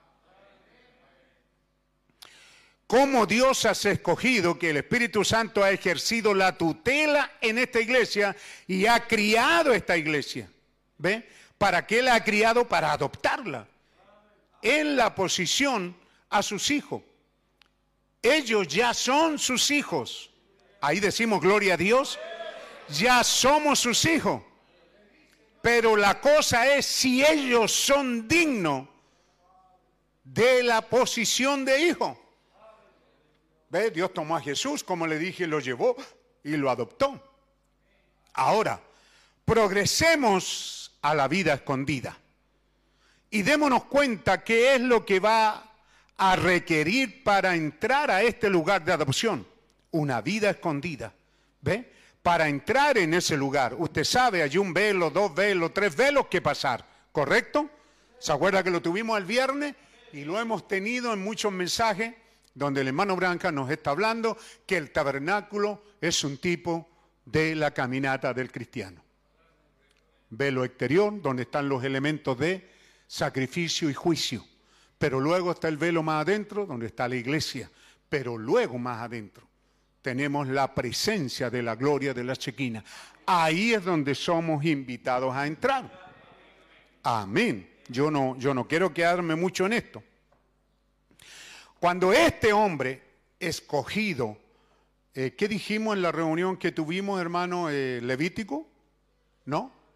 ¿Número? ¿Número? ¿Quiénes estuvieron conmigo? ¿Cómo a hacer? ¿Ah? Entonces habló Jehová a Moisés, capítulo 17 de número, diciendo, habla a los hijos de Israel y toma de ellos una vara por cada casa de los padres, de todos los príncipes de ellos, doce varas conforme a la casa de sus padres, e escribirá el nombre de cada uno en su vara, y escribirá el nombre de Aarón sobre la vara de Leví, porque cada jefe de, sí, porque cada jefe de tribu de sus padres tendrá una vara. Y las pondrás en el tabernáculo de reunión delante del testimonio, donde yo me manifestaré a vosotros, y florecerá la vara del varón que yo escoja, y haré cesar de delante de mí las quejas de los hijos de Israel con que murmuran contra mí. Entonces, es todo un programa que usted debe de conocer. Dios tomó las varas de todos los líderes en esta edad pentecostal y las llevó al lugar interior. La única que brotó fue la de William Branham. Dios lo hizo para sacar las quejas que habían en ese tiempo y las quejas eran, ¿por qué tú? ¿Ah? Yo me preparé para esto, universidades, estudio tras estudio y qué sé yo, y tú. Pero esta fue la vara que Dios escogió. Está hablando de ese día. Y es lo mismo en este día. No importa cuántos se levanten diciendo que son la novia, usted tiene que saber si tiene una invitación a ese lugar secreto. Donde Dios metió todas las varas y solo la de la Aarón. Entonces, aquí queremos entrar, ¿ve? Fe viene por el oír, el oír la palabra. ¿Ve? Entonces, en este lugar hay luz permanente. En este lugar secreto hay palabra, hay pan del cielo que nunca se corrompe, nunca envejece. El cristiano que entra a ese lugar secreto tiene palabra de Dios. ¿Se siente contento por eso? Entonces somos invitados. Por eso la primera parte que tomamos fue para decirles ve, que hay un requisito y el requisito es estatura, madurez, crecimiento. No hemos estado aquí en vano todos estos años. Hemos estado aprendiendo para aprender una cosa, que Dios no recibirá nada de lo que nosotros le ofrezcamos, pero Él recibirá lo que Él permite en nosotros, lo que Él nos da en nosotros. Y si hay algo que Él quiere, ¿cierto? Lo dijimos y lo estamos diciendo, ¿cierto? Es que el pueblo clame por alcanzar aquello para lo cual fuimos también alcanzado. Entonces, si hay una invitación, ¿se acuerda que dijimos el viernes? Cuando Lutero alcanzó fe, fe, era un mundo oscuro, tenebroso, viviendo de manda y qué, indulgencia y lleno de mentira. Y una iglesia enriqueciéndose, dándole al pueblo lo que la iglesia quería que el pueblo tomara. Pero Dios tomó a este hombre y lo hizo ser un estudiante bíblico de, la Biblia en latín y luego le fue permitido traducirlo, o no, la, la, leerla en latín. Y ahí descubre algo que sacia su alma, sedienta de Dios el justo en su fe. Hermanito, ¿sabe la cita que tengo? Debe saberlo, hermano, arriba a alguien, para que la ponga sin que te la diga. ¿Ah? Entonces, precioso hermano, teniendo eso, esa nación estaba gobernada por un emperador que tenía el control de Europa, tenía el control de Alemania. Habían reyes, pero este emperador, aunque los reyes elegían al emperador, porque son llamados reyes electores. ¿Qué son llamados? Electores, son los que eligen. Cuando este emperador viene en este movimiento luterano a obligar a los electores a que permanezcan en la pureza de la fe católica, los electores dicen, elegimos ser protestante. Y eso cambió Europa y el mundo. Cambió la esencia de los alemanes. ¿Ve usted? Ellos llegan a ser luteranos, salen de la, de la vida miserable de ignorancia. Y ellos, yo, yo estoy diciendo esto porque no tengo palabras para decirle cuán tremendo fue este golpe. Fue tan grande, tan grande, tan grande que Lutero dijo, esto después de esto, no hay más. Después de esto, no hay más. El justo en su fe vivirá. No hay nada más. ¿Qué más, hermano? Y entonces salieron los calvinistas con su liberalismo parecido al católico, donde tú vives la vida que tienes porque lo- lo- lo- lo- lo- los predestinados, ellos sembraron la doctrina predestinación equivocada. Si soy predestinado, te vas a ir, sea lo que hagas.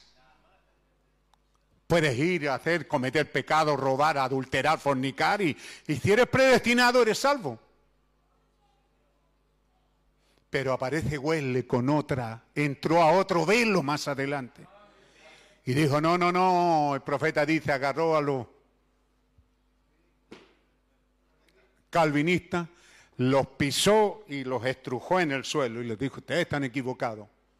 Porque si son cristianos, tiene que haber santificación en vuestras vidas. ¿Lo leímos ahí?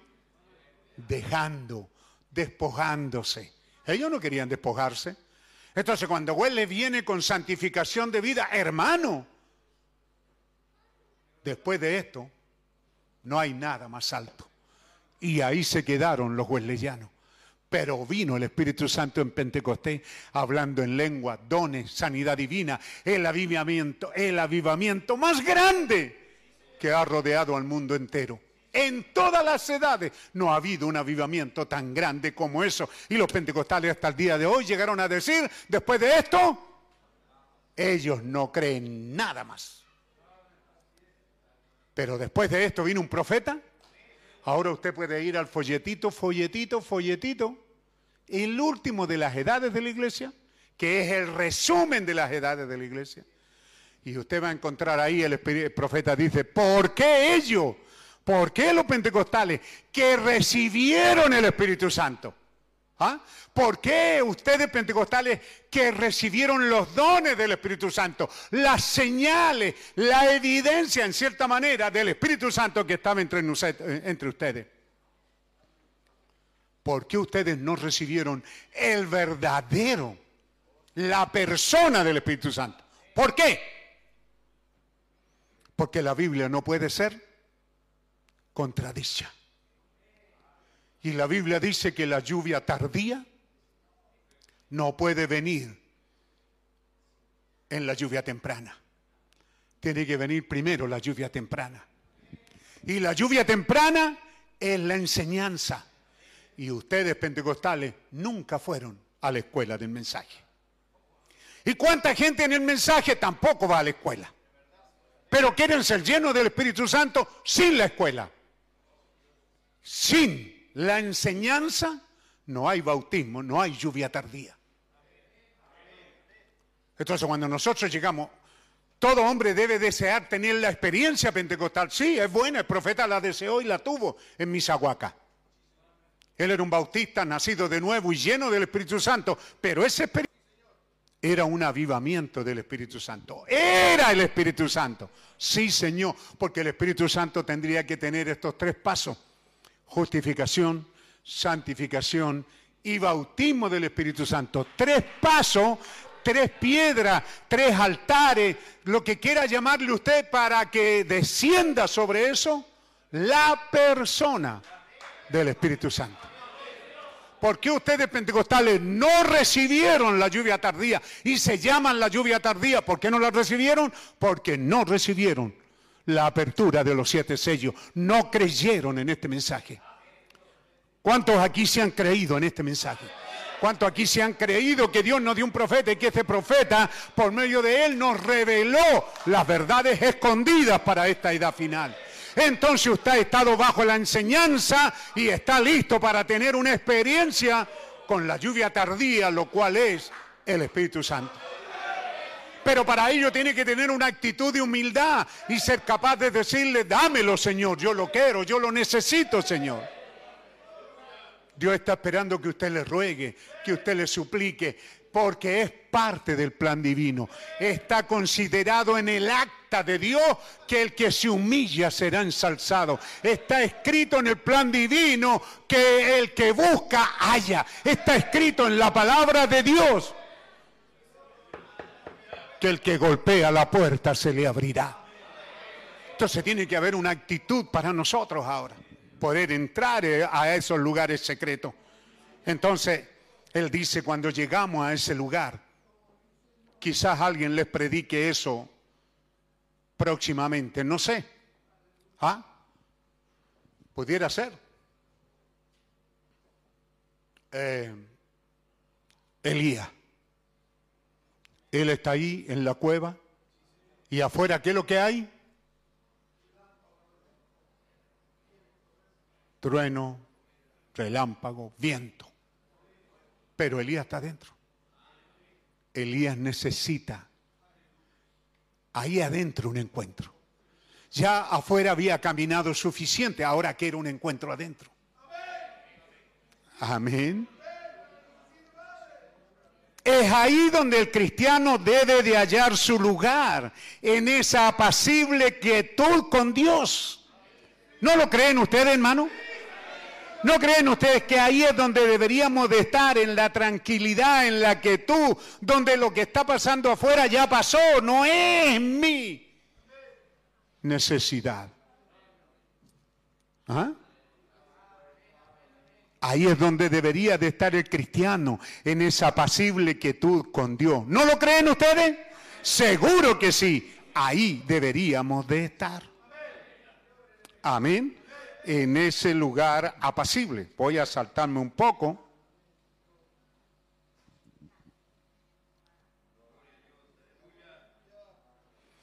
Dice, cada hombre, mujer, muchacha, muchacho, que alguna vez es ungido por Dios y entra detrás de ese velo, detrás de ese velo de Dios, el Espíritu Santo lo pone en un lugar secreto, escondido. Entonces significa que no está hablando solo de él, está hablando también de la novia. Cada muchacho, muchacha, cada hombre, mujer, tiene la oportunidad de ser ungido y entrar detrás de ese velo donde el Espíritu Santo lo pone a usted en un lugar seguro y escondido. ¿Ah?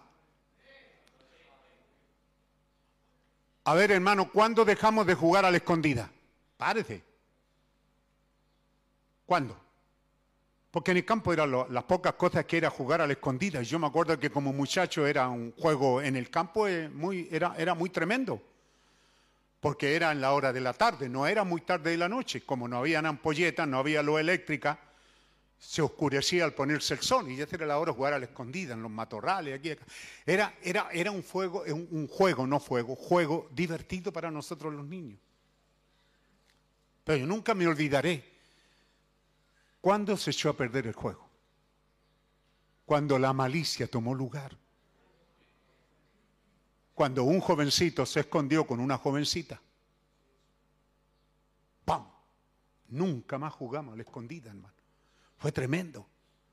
Yo me acuerdo de esto porque era un juego o la pelota en la tarde o a la escondida. La pelota es chapo, pues hermano, que había que tener dedo a pie pelado, dedo duro para pegarle. ¿Ah? Para muchos de ustedes ni sus papás nacían, estoy hablando de allá del 50 y tanto. ¿Cuándo terminaron la escondida, hermano? Entonces cada uno buscaba esconderse donde no fuera hallado. ¿Ah? ¿Por qué terminó el juego? Por la malicia. Cuando ya los más que crecieron y empezaron a mirarse y quizás se dijeron, yo no lo sé, pero tiene que haber sido algo así, ¿verdad? Tiene que haberle dicho al muchacho, oye, ya juntémonos. Los buscamos y los buscamos y nunca aparecieron, pues. Se acabaron los juegos, que ahí los papás agarraron azote a todos los mayores. pues. ¿Ve? Porque se la dieron de inteligente, porque cambiaron de época. Entonces le digo esto para que sepa que Él nos escondió donde el diablo no nos puede encontrar. O más, más que escondió, hay un lugar escondido. Amén. Detrás del velo. En ese lugar donde usted ya encuentra, dice que no hay más problemas ni dificultades. Donde el maná está siempre fresco, donde hay alimento. Aleluya. Estoy cerrando. ¿Quieren? ¿Les gusta? Ve, allí es donde Dios metió esas varas para probar cuál era la de Él, la que Él había escogido. Y entonces notamos que esas varas fueron puestas allí en la hora de la tarde. Solo Moisés cruzó el atrio exterior, los juicios, pasó por el atrio interior, la iglesia, donde está el candelabro, la mesa del pan, el altar de oro, y Moisés cruzó el velo y entró en el lugar secreto de Dios y puso ahí las doce varas. Pero vamos a hablar de una, porque esa vara, el ambiente, en lo natural, en lo natural, despierten, ya nos vamos, en el ambiente de la noche, el desierto produce como un vapor, como una humedad. Y esta vara, muerta, seca,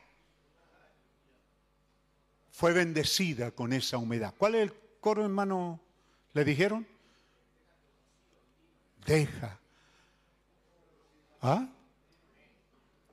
Deja que el rocío divino caiga sobre mí.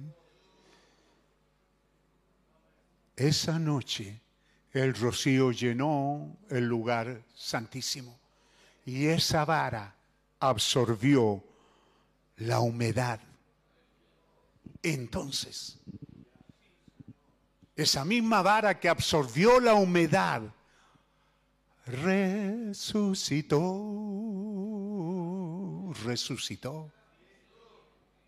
Amén. Y usted podía mirarla, las 12 o 13 varas, todas eran iguales. Pero esta había resucitado. Y esa misma noche comenzó a dar brotes. ¿Qué había pasado? Dice. El calor del desierto produce esta pequeña humedad. Y esta humedad también son cosas, yo sé si usted las cree o no, pero el profeta las dice. Amén. Refrescó esta vara vieja.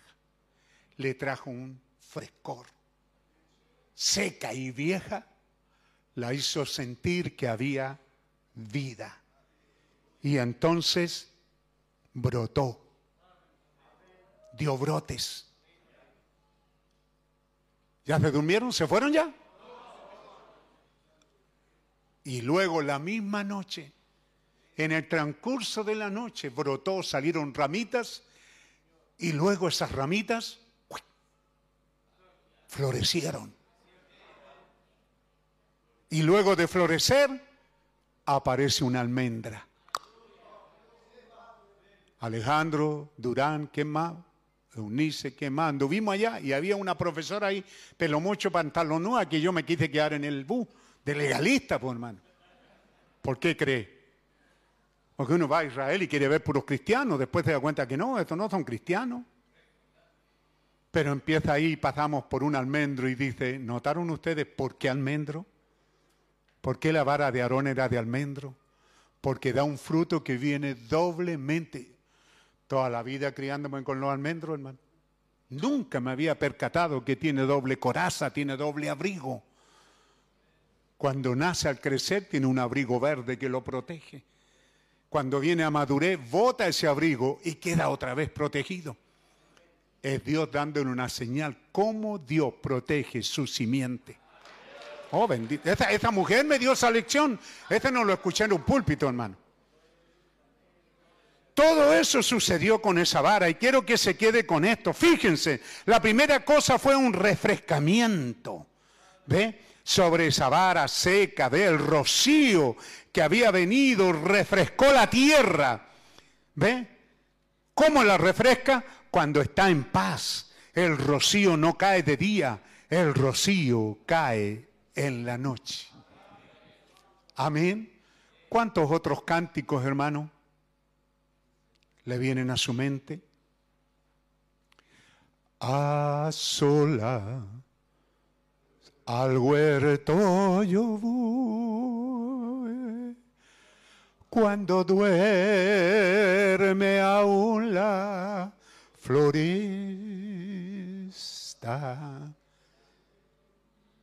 Entonces el profeta dice, mire, ya ha salido el sol, vea cuántos mensajes él le habla del amanecer. Como la madre selva a cierta hora al amanecer es cuando se abre y suelta el aroma. Nunca en el día usted va a, sentir el aroma de las flores tan intenso como en el amanecer pero si nunca lo. Entonces, por eso que aquí dejan de cantar esos cánticos, ve que yo soy terrible. No, yo les mato el espíritu de una, hermano. Entonces puede ser que tenga una linda voz jovencita y un lindo y una linda voz jovencito y cantan a sola y yo le digo, ¿alguna vez lo estuviste? No. Entonces no lo cante. No lo cantan más, pues, hermano. Ve usted, apague el avivamiento. Seguro, si no queremos un avivamiento falso, hipócrita, religioso, de un cantar. Tengo una experiencia, hermano. ¿Cómo en toda su vida no va a poder levantarse, e irse donde está el jardín, donde están las flores, e ir a orar y bendecir a Dios y derramar lágrimas y dar gracias a Dios? Ahí estaba ese, eh, ese viejo Natanael seco, religioso, debajo de una higuera quizás seca también.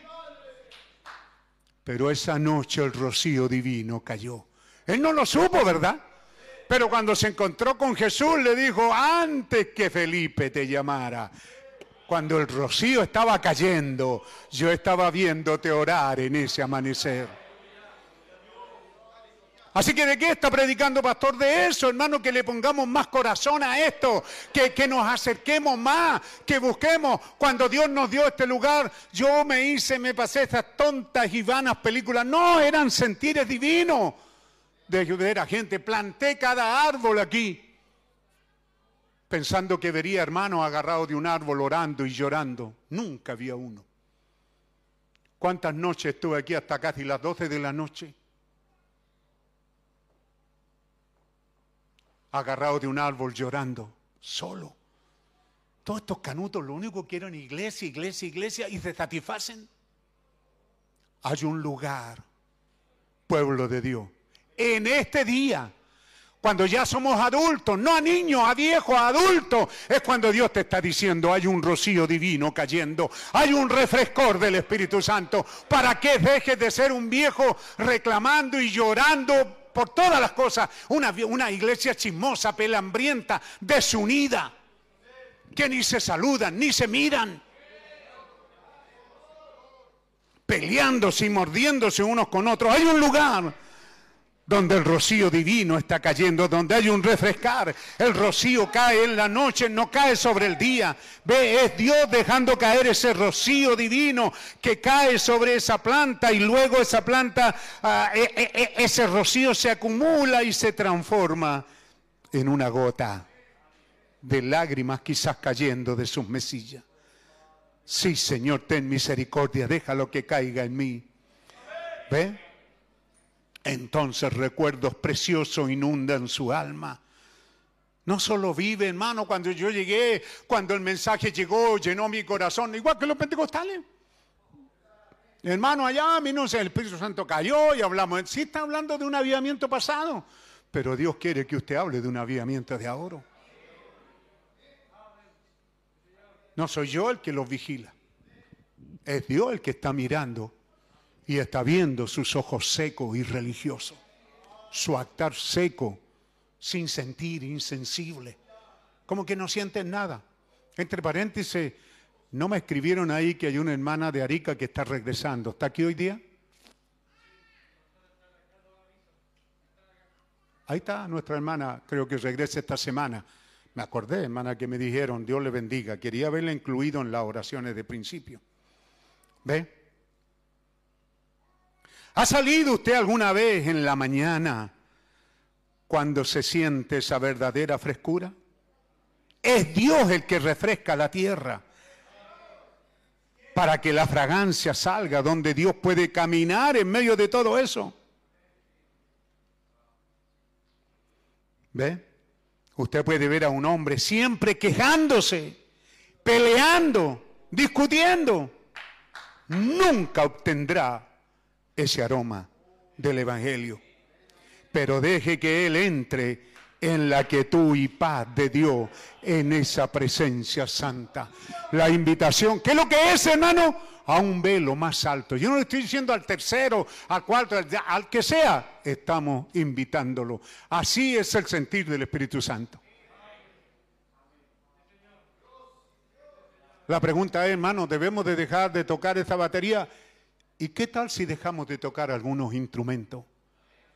¿Qué tal si comenzamos a orar más?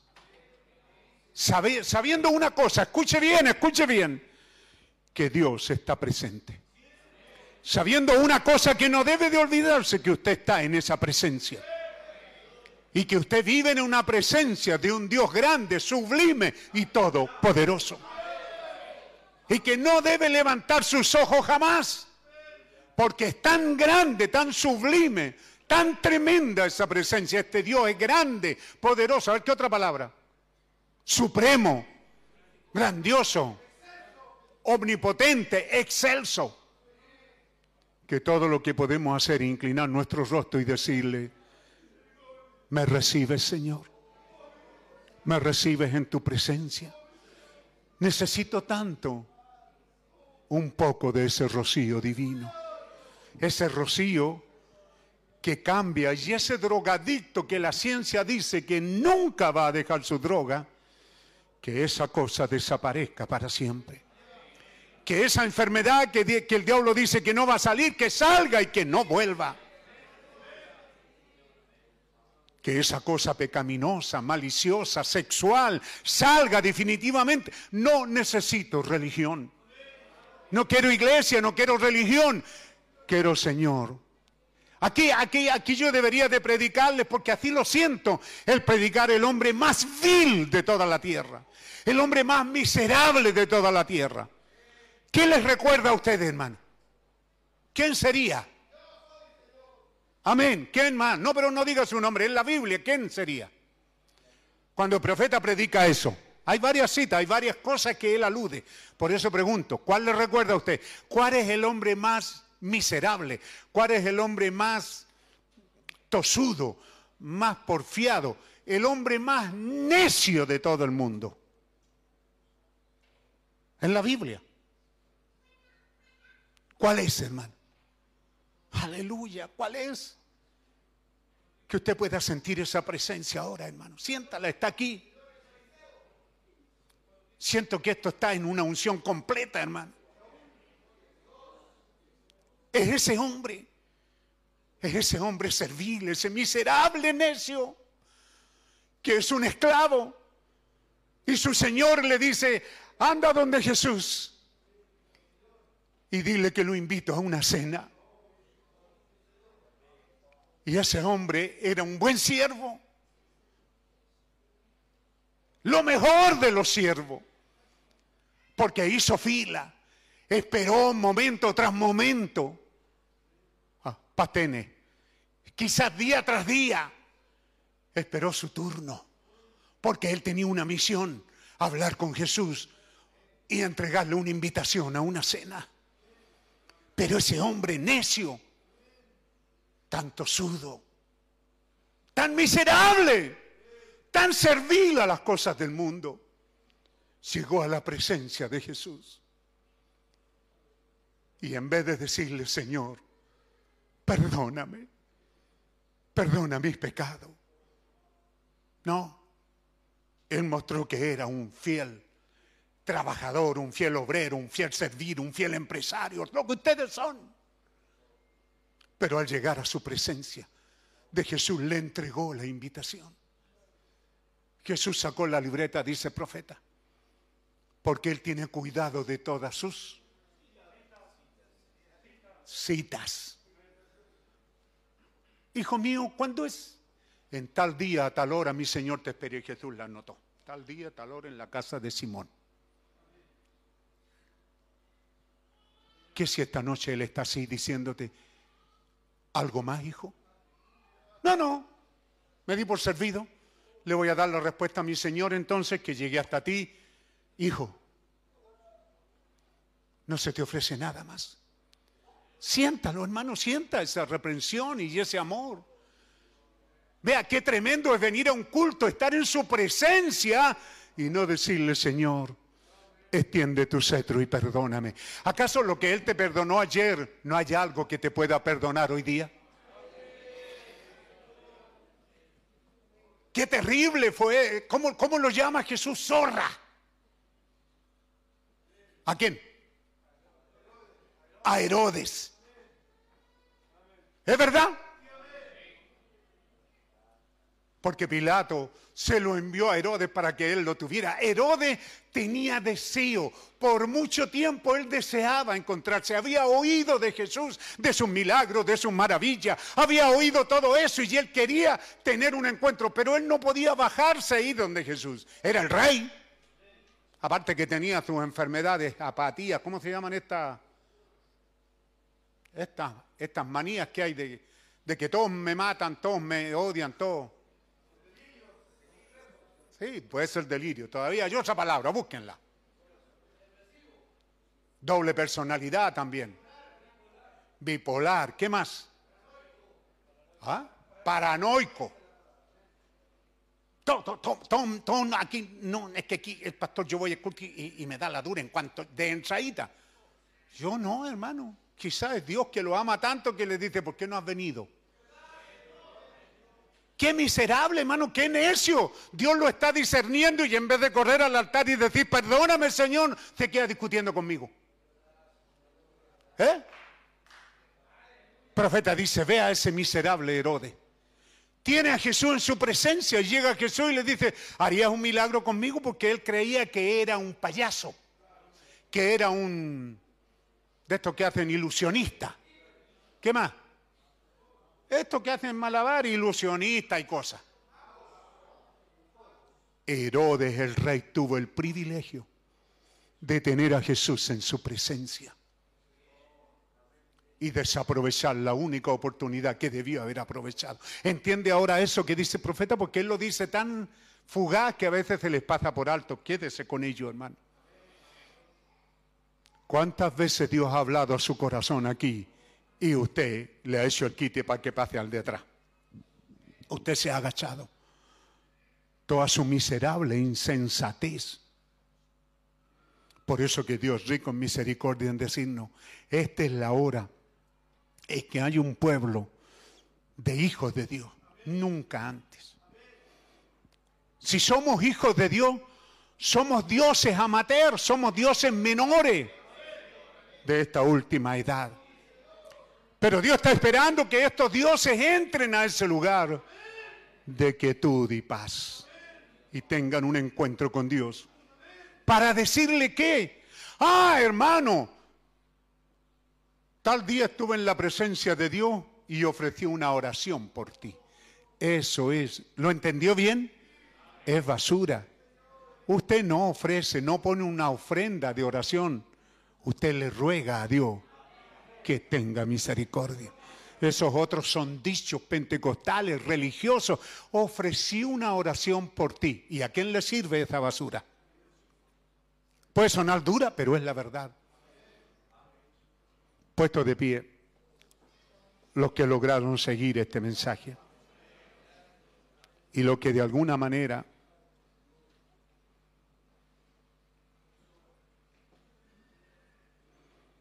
tienen esta invitación donde está la gloria de la chequina, la presencia de Dios.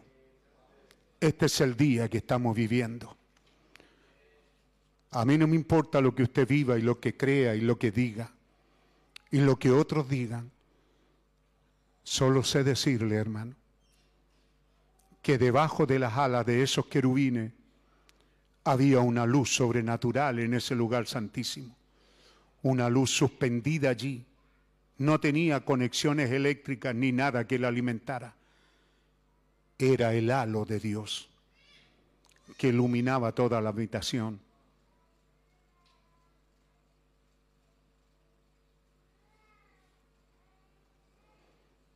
Cuando un hombre, una vida, un creyente entra ahí adentro donde está esa gloria de la chequina, aleluya.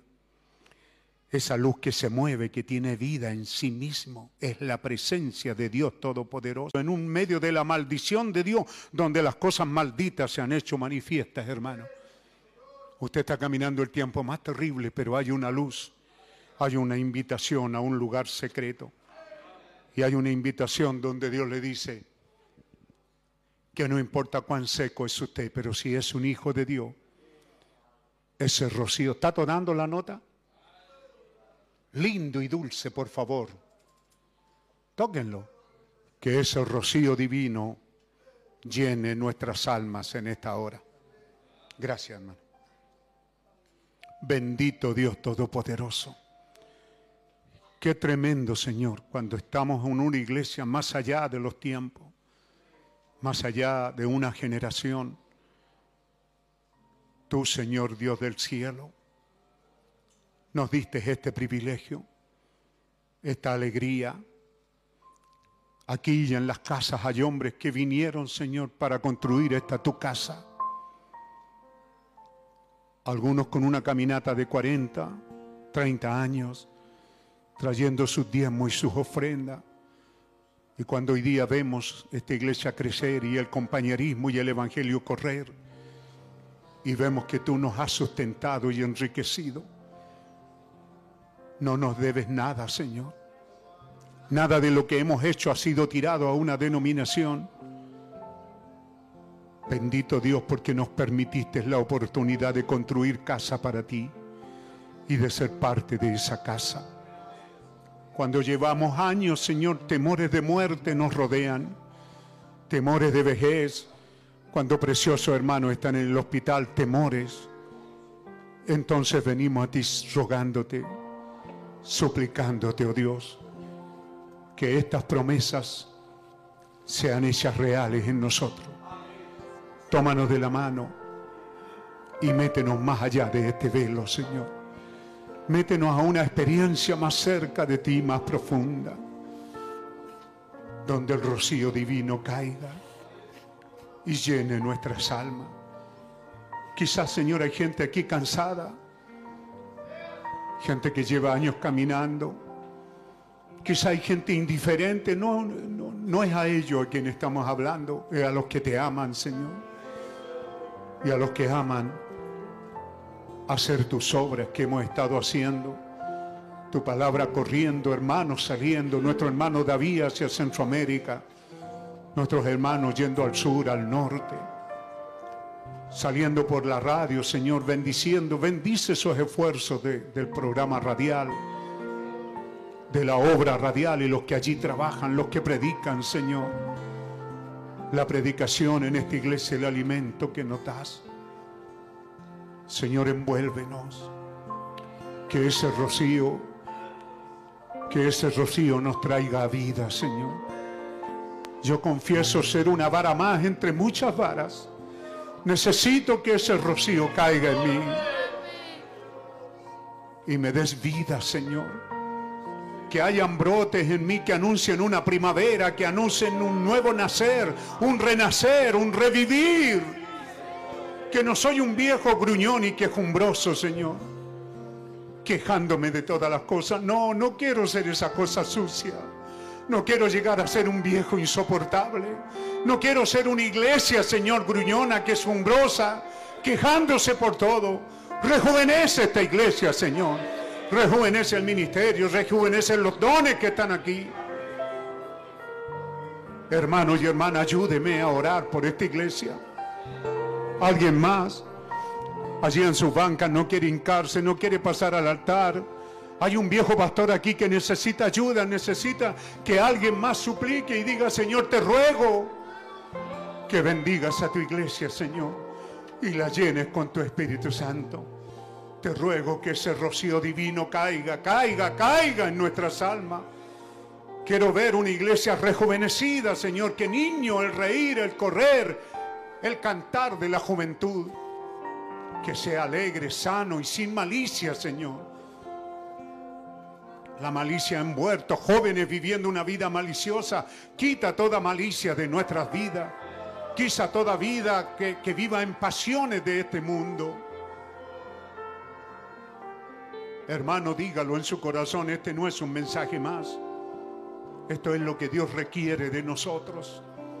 Este es el día que estamos viviendo. Debierais de ser adultos. Debiéramos de ser adultos, maduros, hombres y mujeres viviendo a la estatura de un varón perfecto. Métenos en lo escondido de tu tabernáculo. Dígale, hermano, Señor, escóndeme en tu tabernáculo, Señor, en el día del mal. Escóndeme, Señor, lo más secreto de tu tabernáculo. Escóndeme, escóndeme, Señor. Allí donde hay rocío durante la noche. En este día oscuro y tenebroso, que ese rocío divino caiga y coloque a funcionar, reanimar mi corazón viejo y cansado. Alguien está viejo y cansado, yo lo estoy, hermano. Alguien lleva conmigo tanto tiempo aquí, digámosle, Señor, tanto tiempo aquí. Derrama de tu Espíritu Santo, Señor. Derrama un avivamiento fresco sobre nuestras vidas. Queremos comenzar este día a suplicarte, Señor.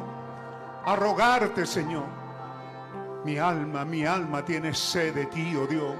Sed del Dios vivo. Escóndeme, escóndeme, Señor que mi vida esté escondida en Cristo, en Dios. Sí, Señor, méteme en Jesucristo.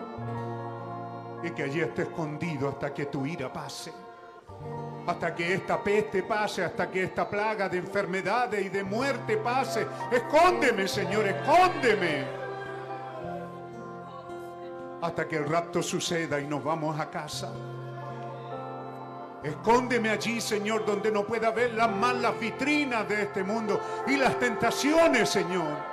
Que pueda vivir con lo que necesito para alimentar y cubrir este cuerpo y que sea agradecido, Señor. Escóndeme de las tentaciones de este día. Escóndeme de las malicias de este día. Escóndeme de todas esas cosas. Haz que pueda despojarme, desnudarme dejar este viejo hombre que está viciado y tomar ese nuevo hombre según Cristo. Danos un recomenzar, Dios, que de aquí en adelante hagamos más oraciones, que te demos un tiempo para estar contigo, Señor. Que busquemos esa presencia divina. No se canse, hermano. Siga clamando, está clamando clame un poquito más.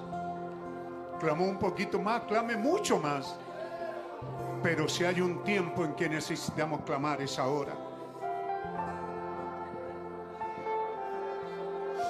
Si mañana nuestra hermana Elena regresa a los cultos, ya no necesitará la oración, es ahora cuando ella necesita su clamor, hermano, su llanto y sus lágrimas y su ruego por ella.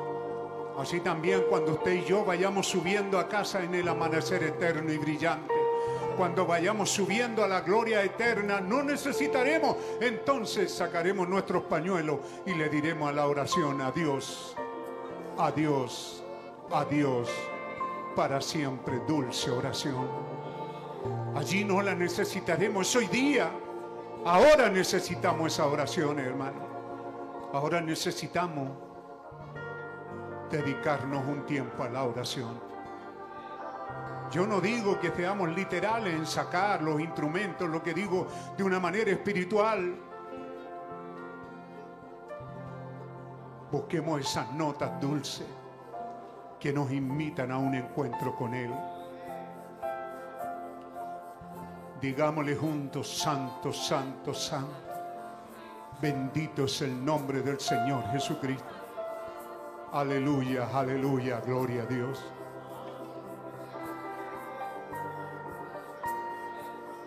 Aleluya, aleluya.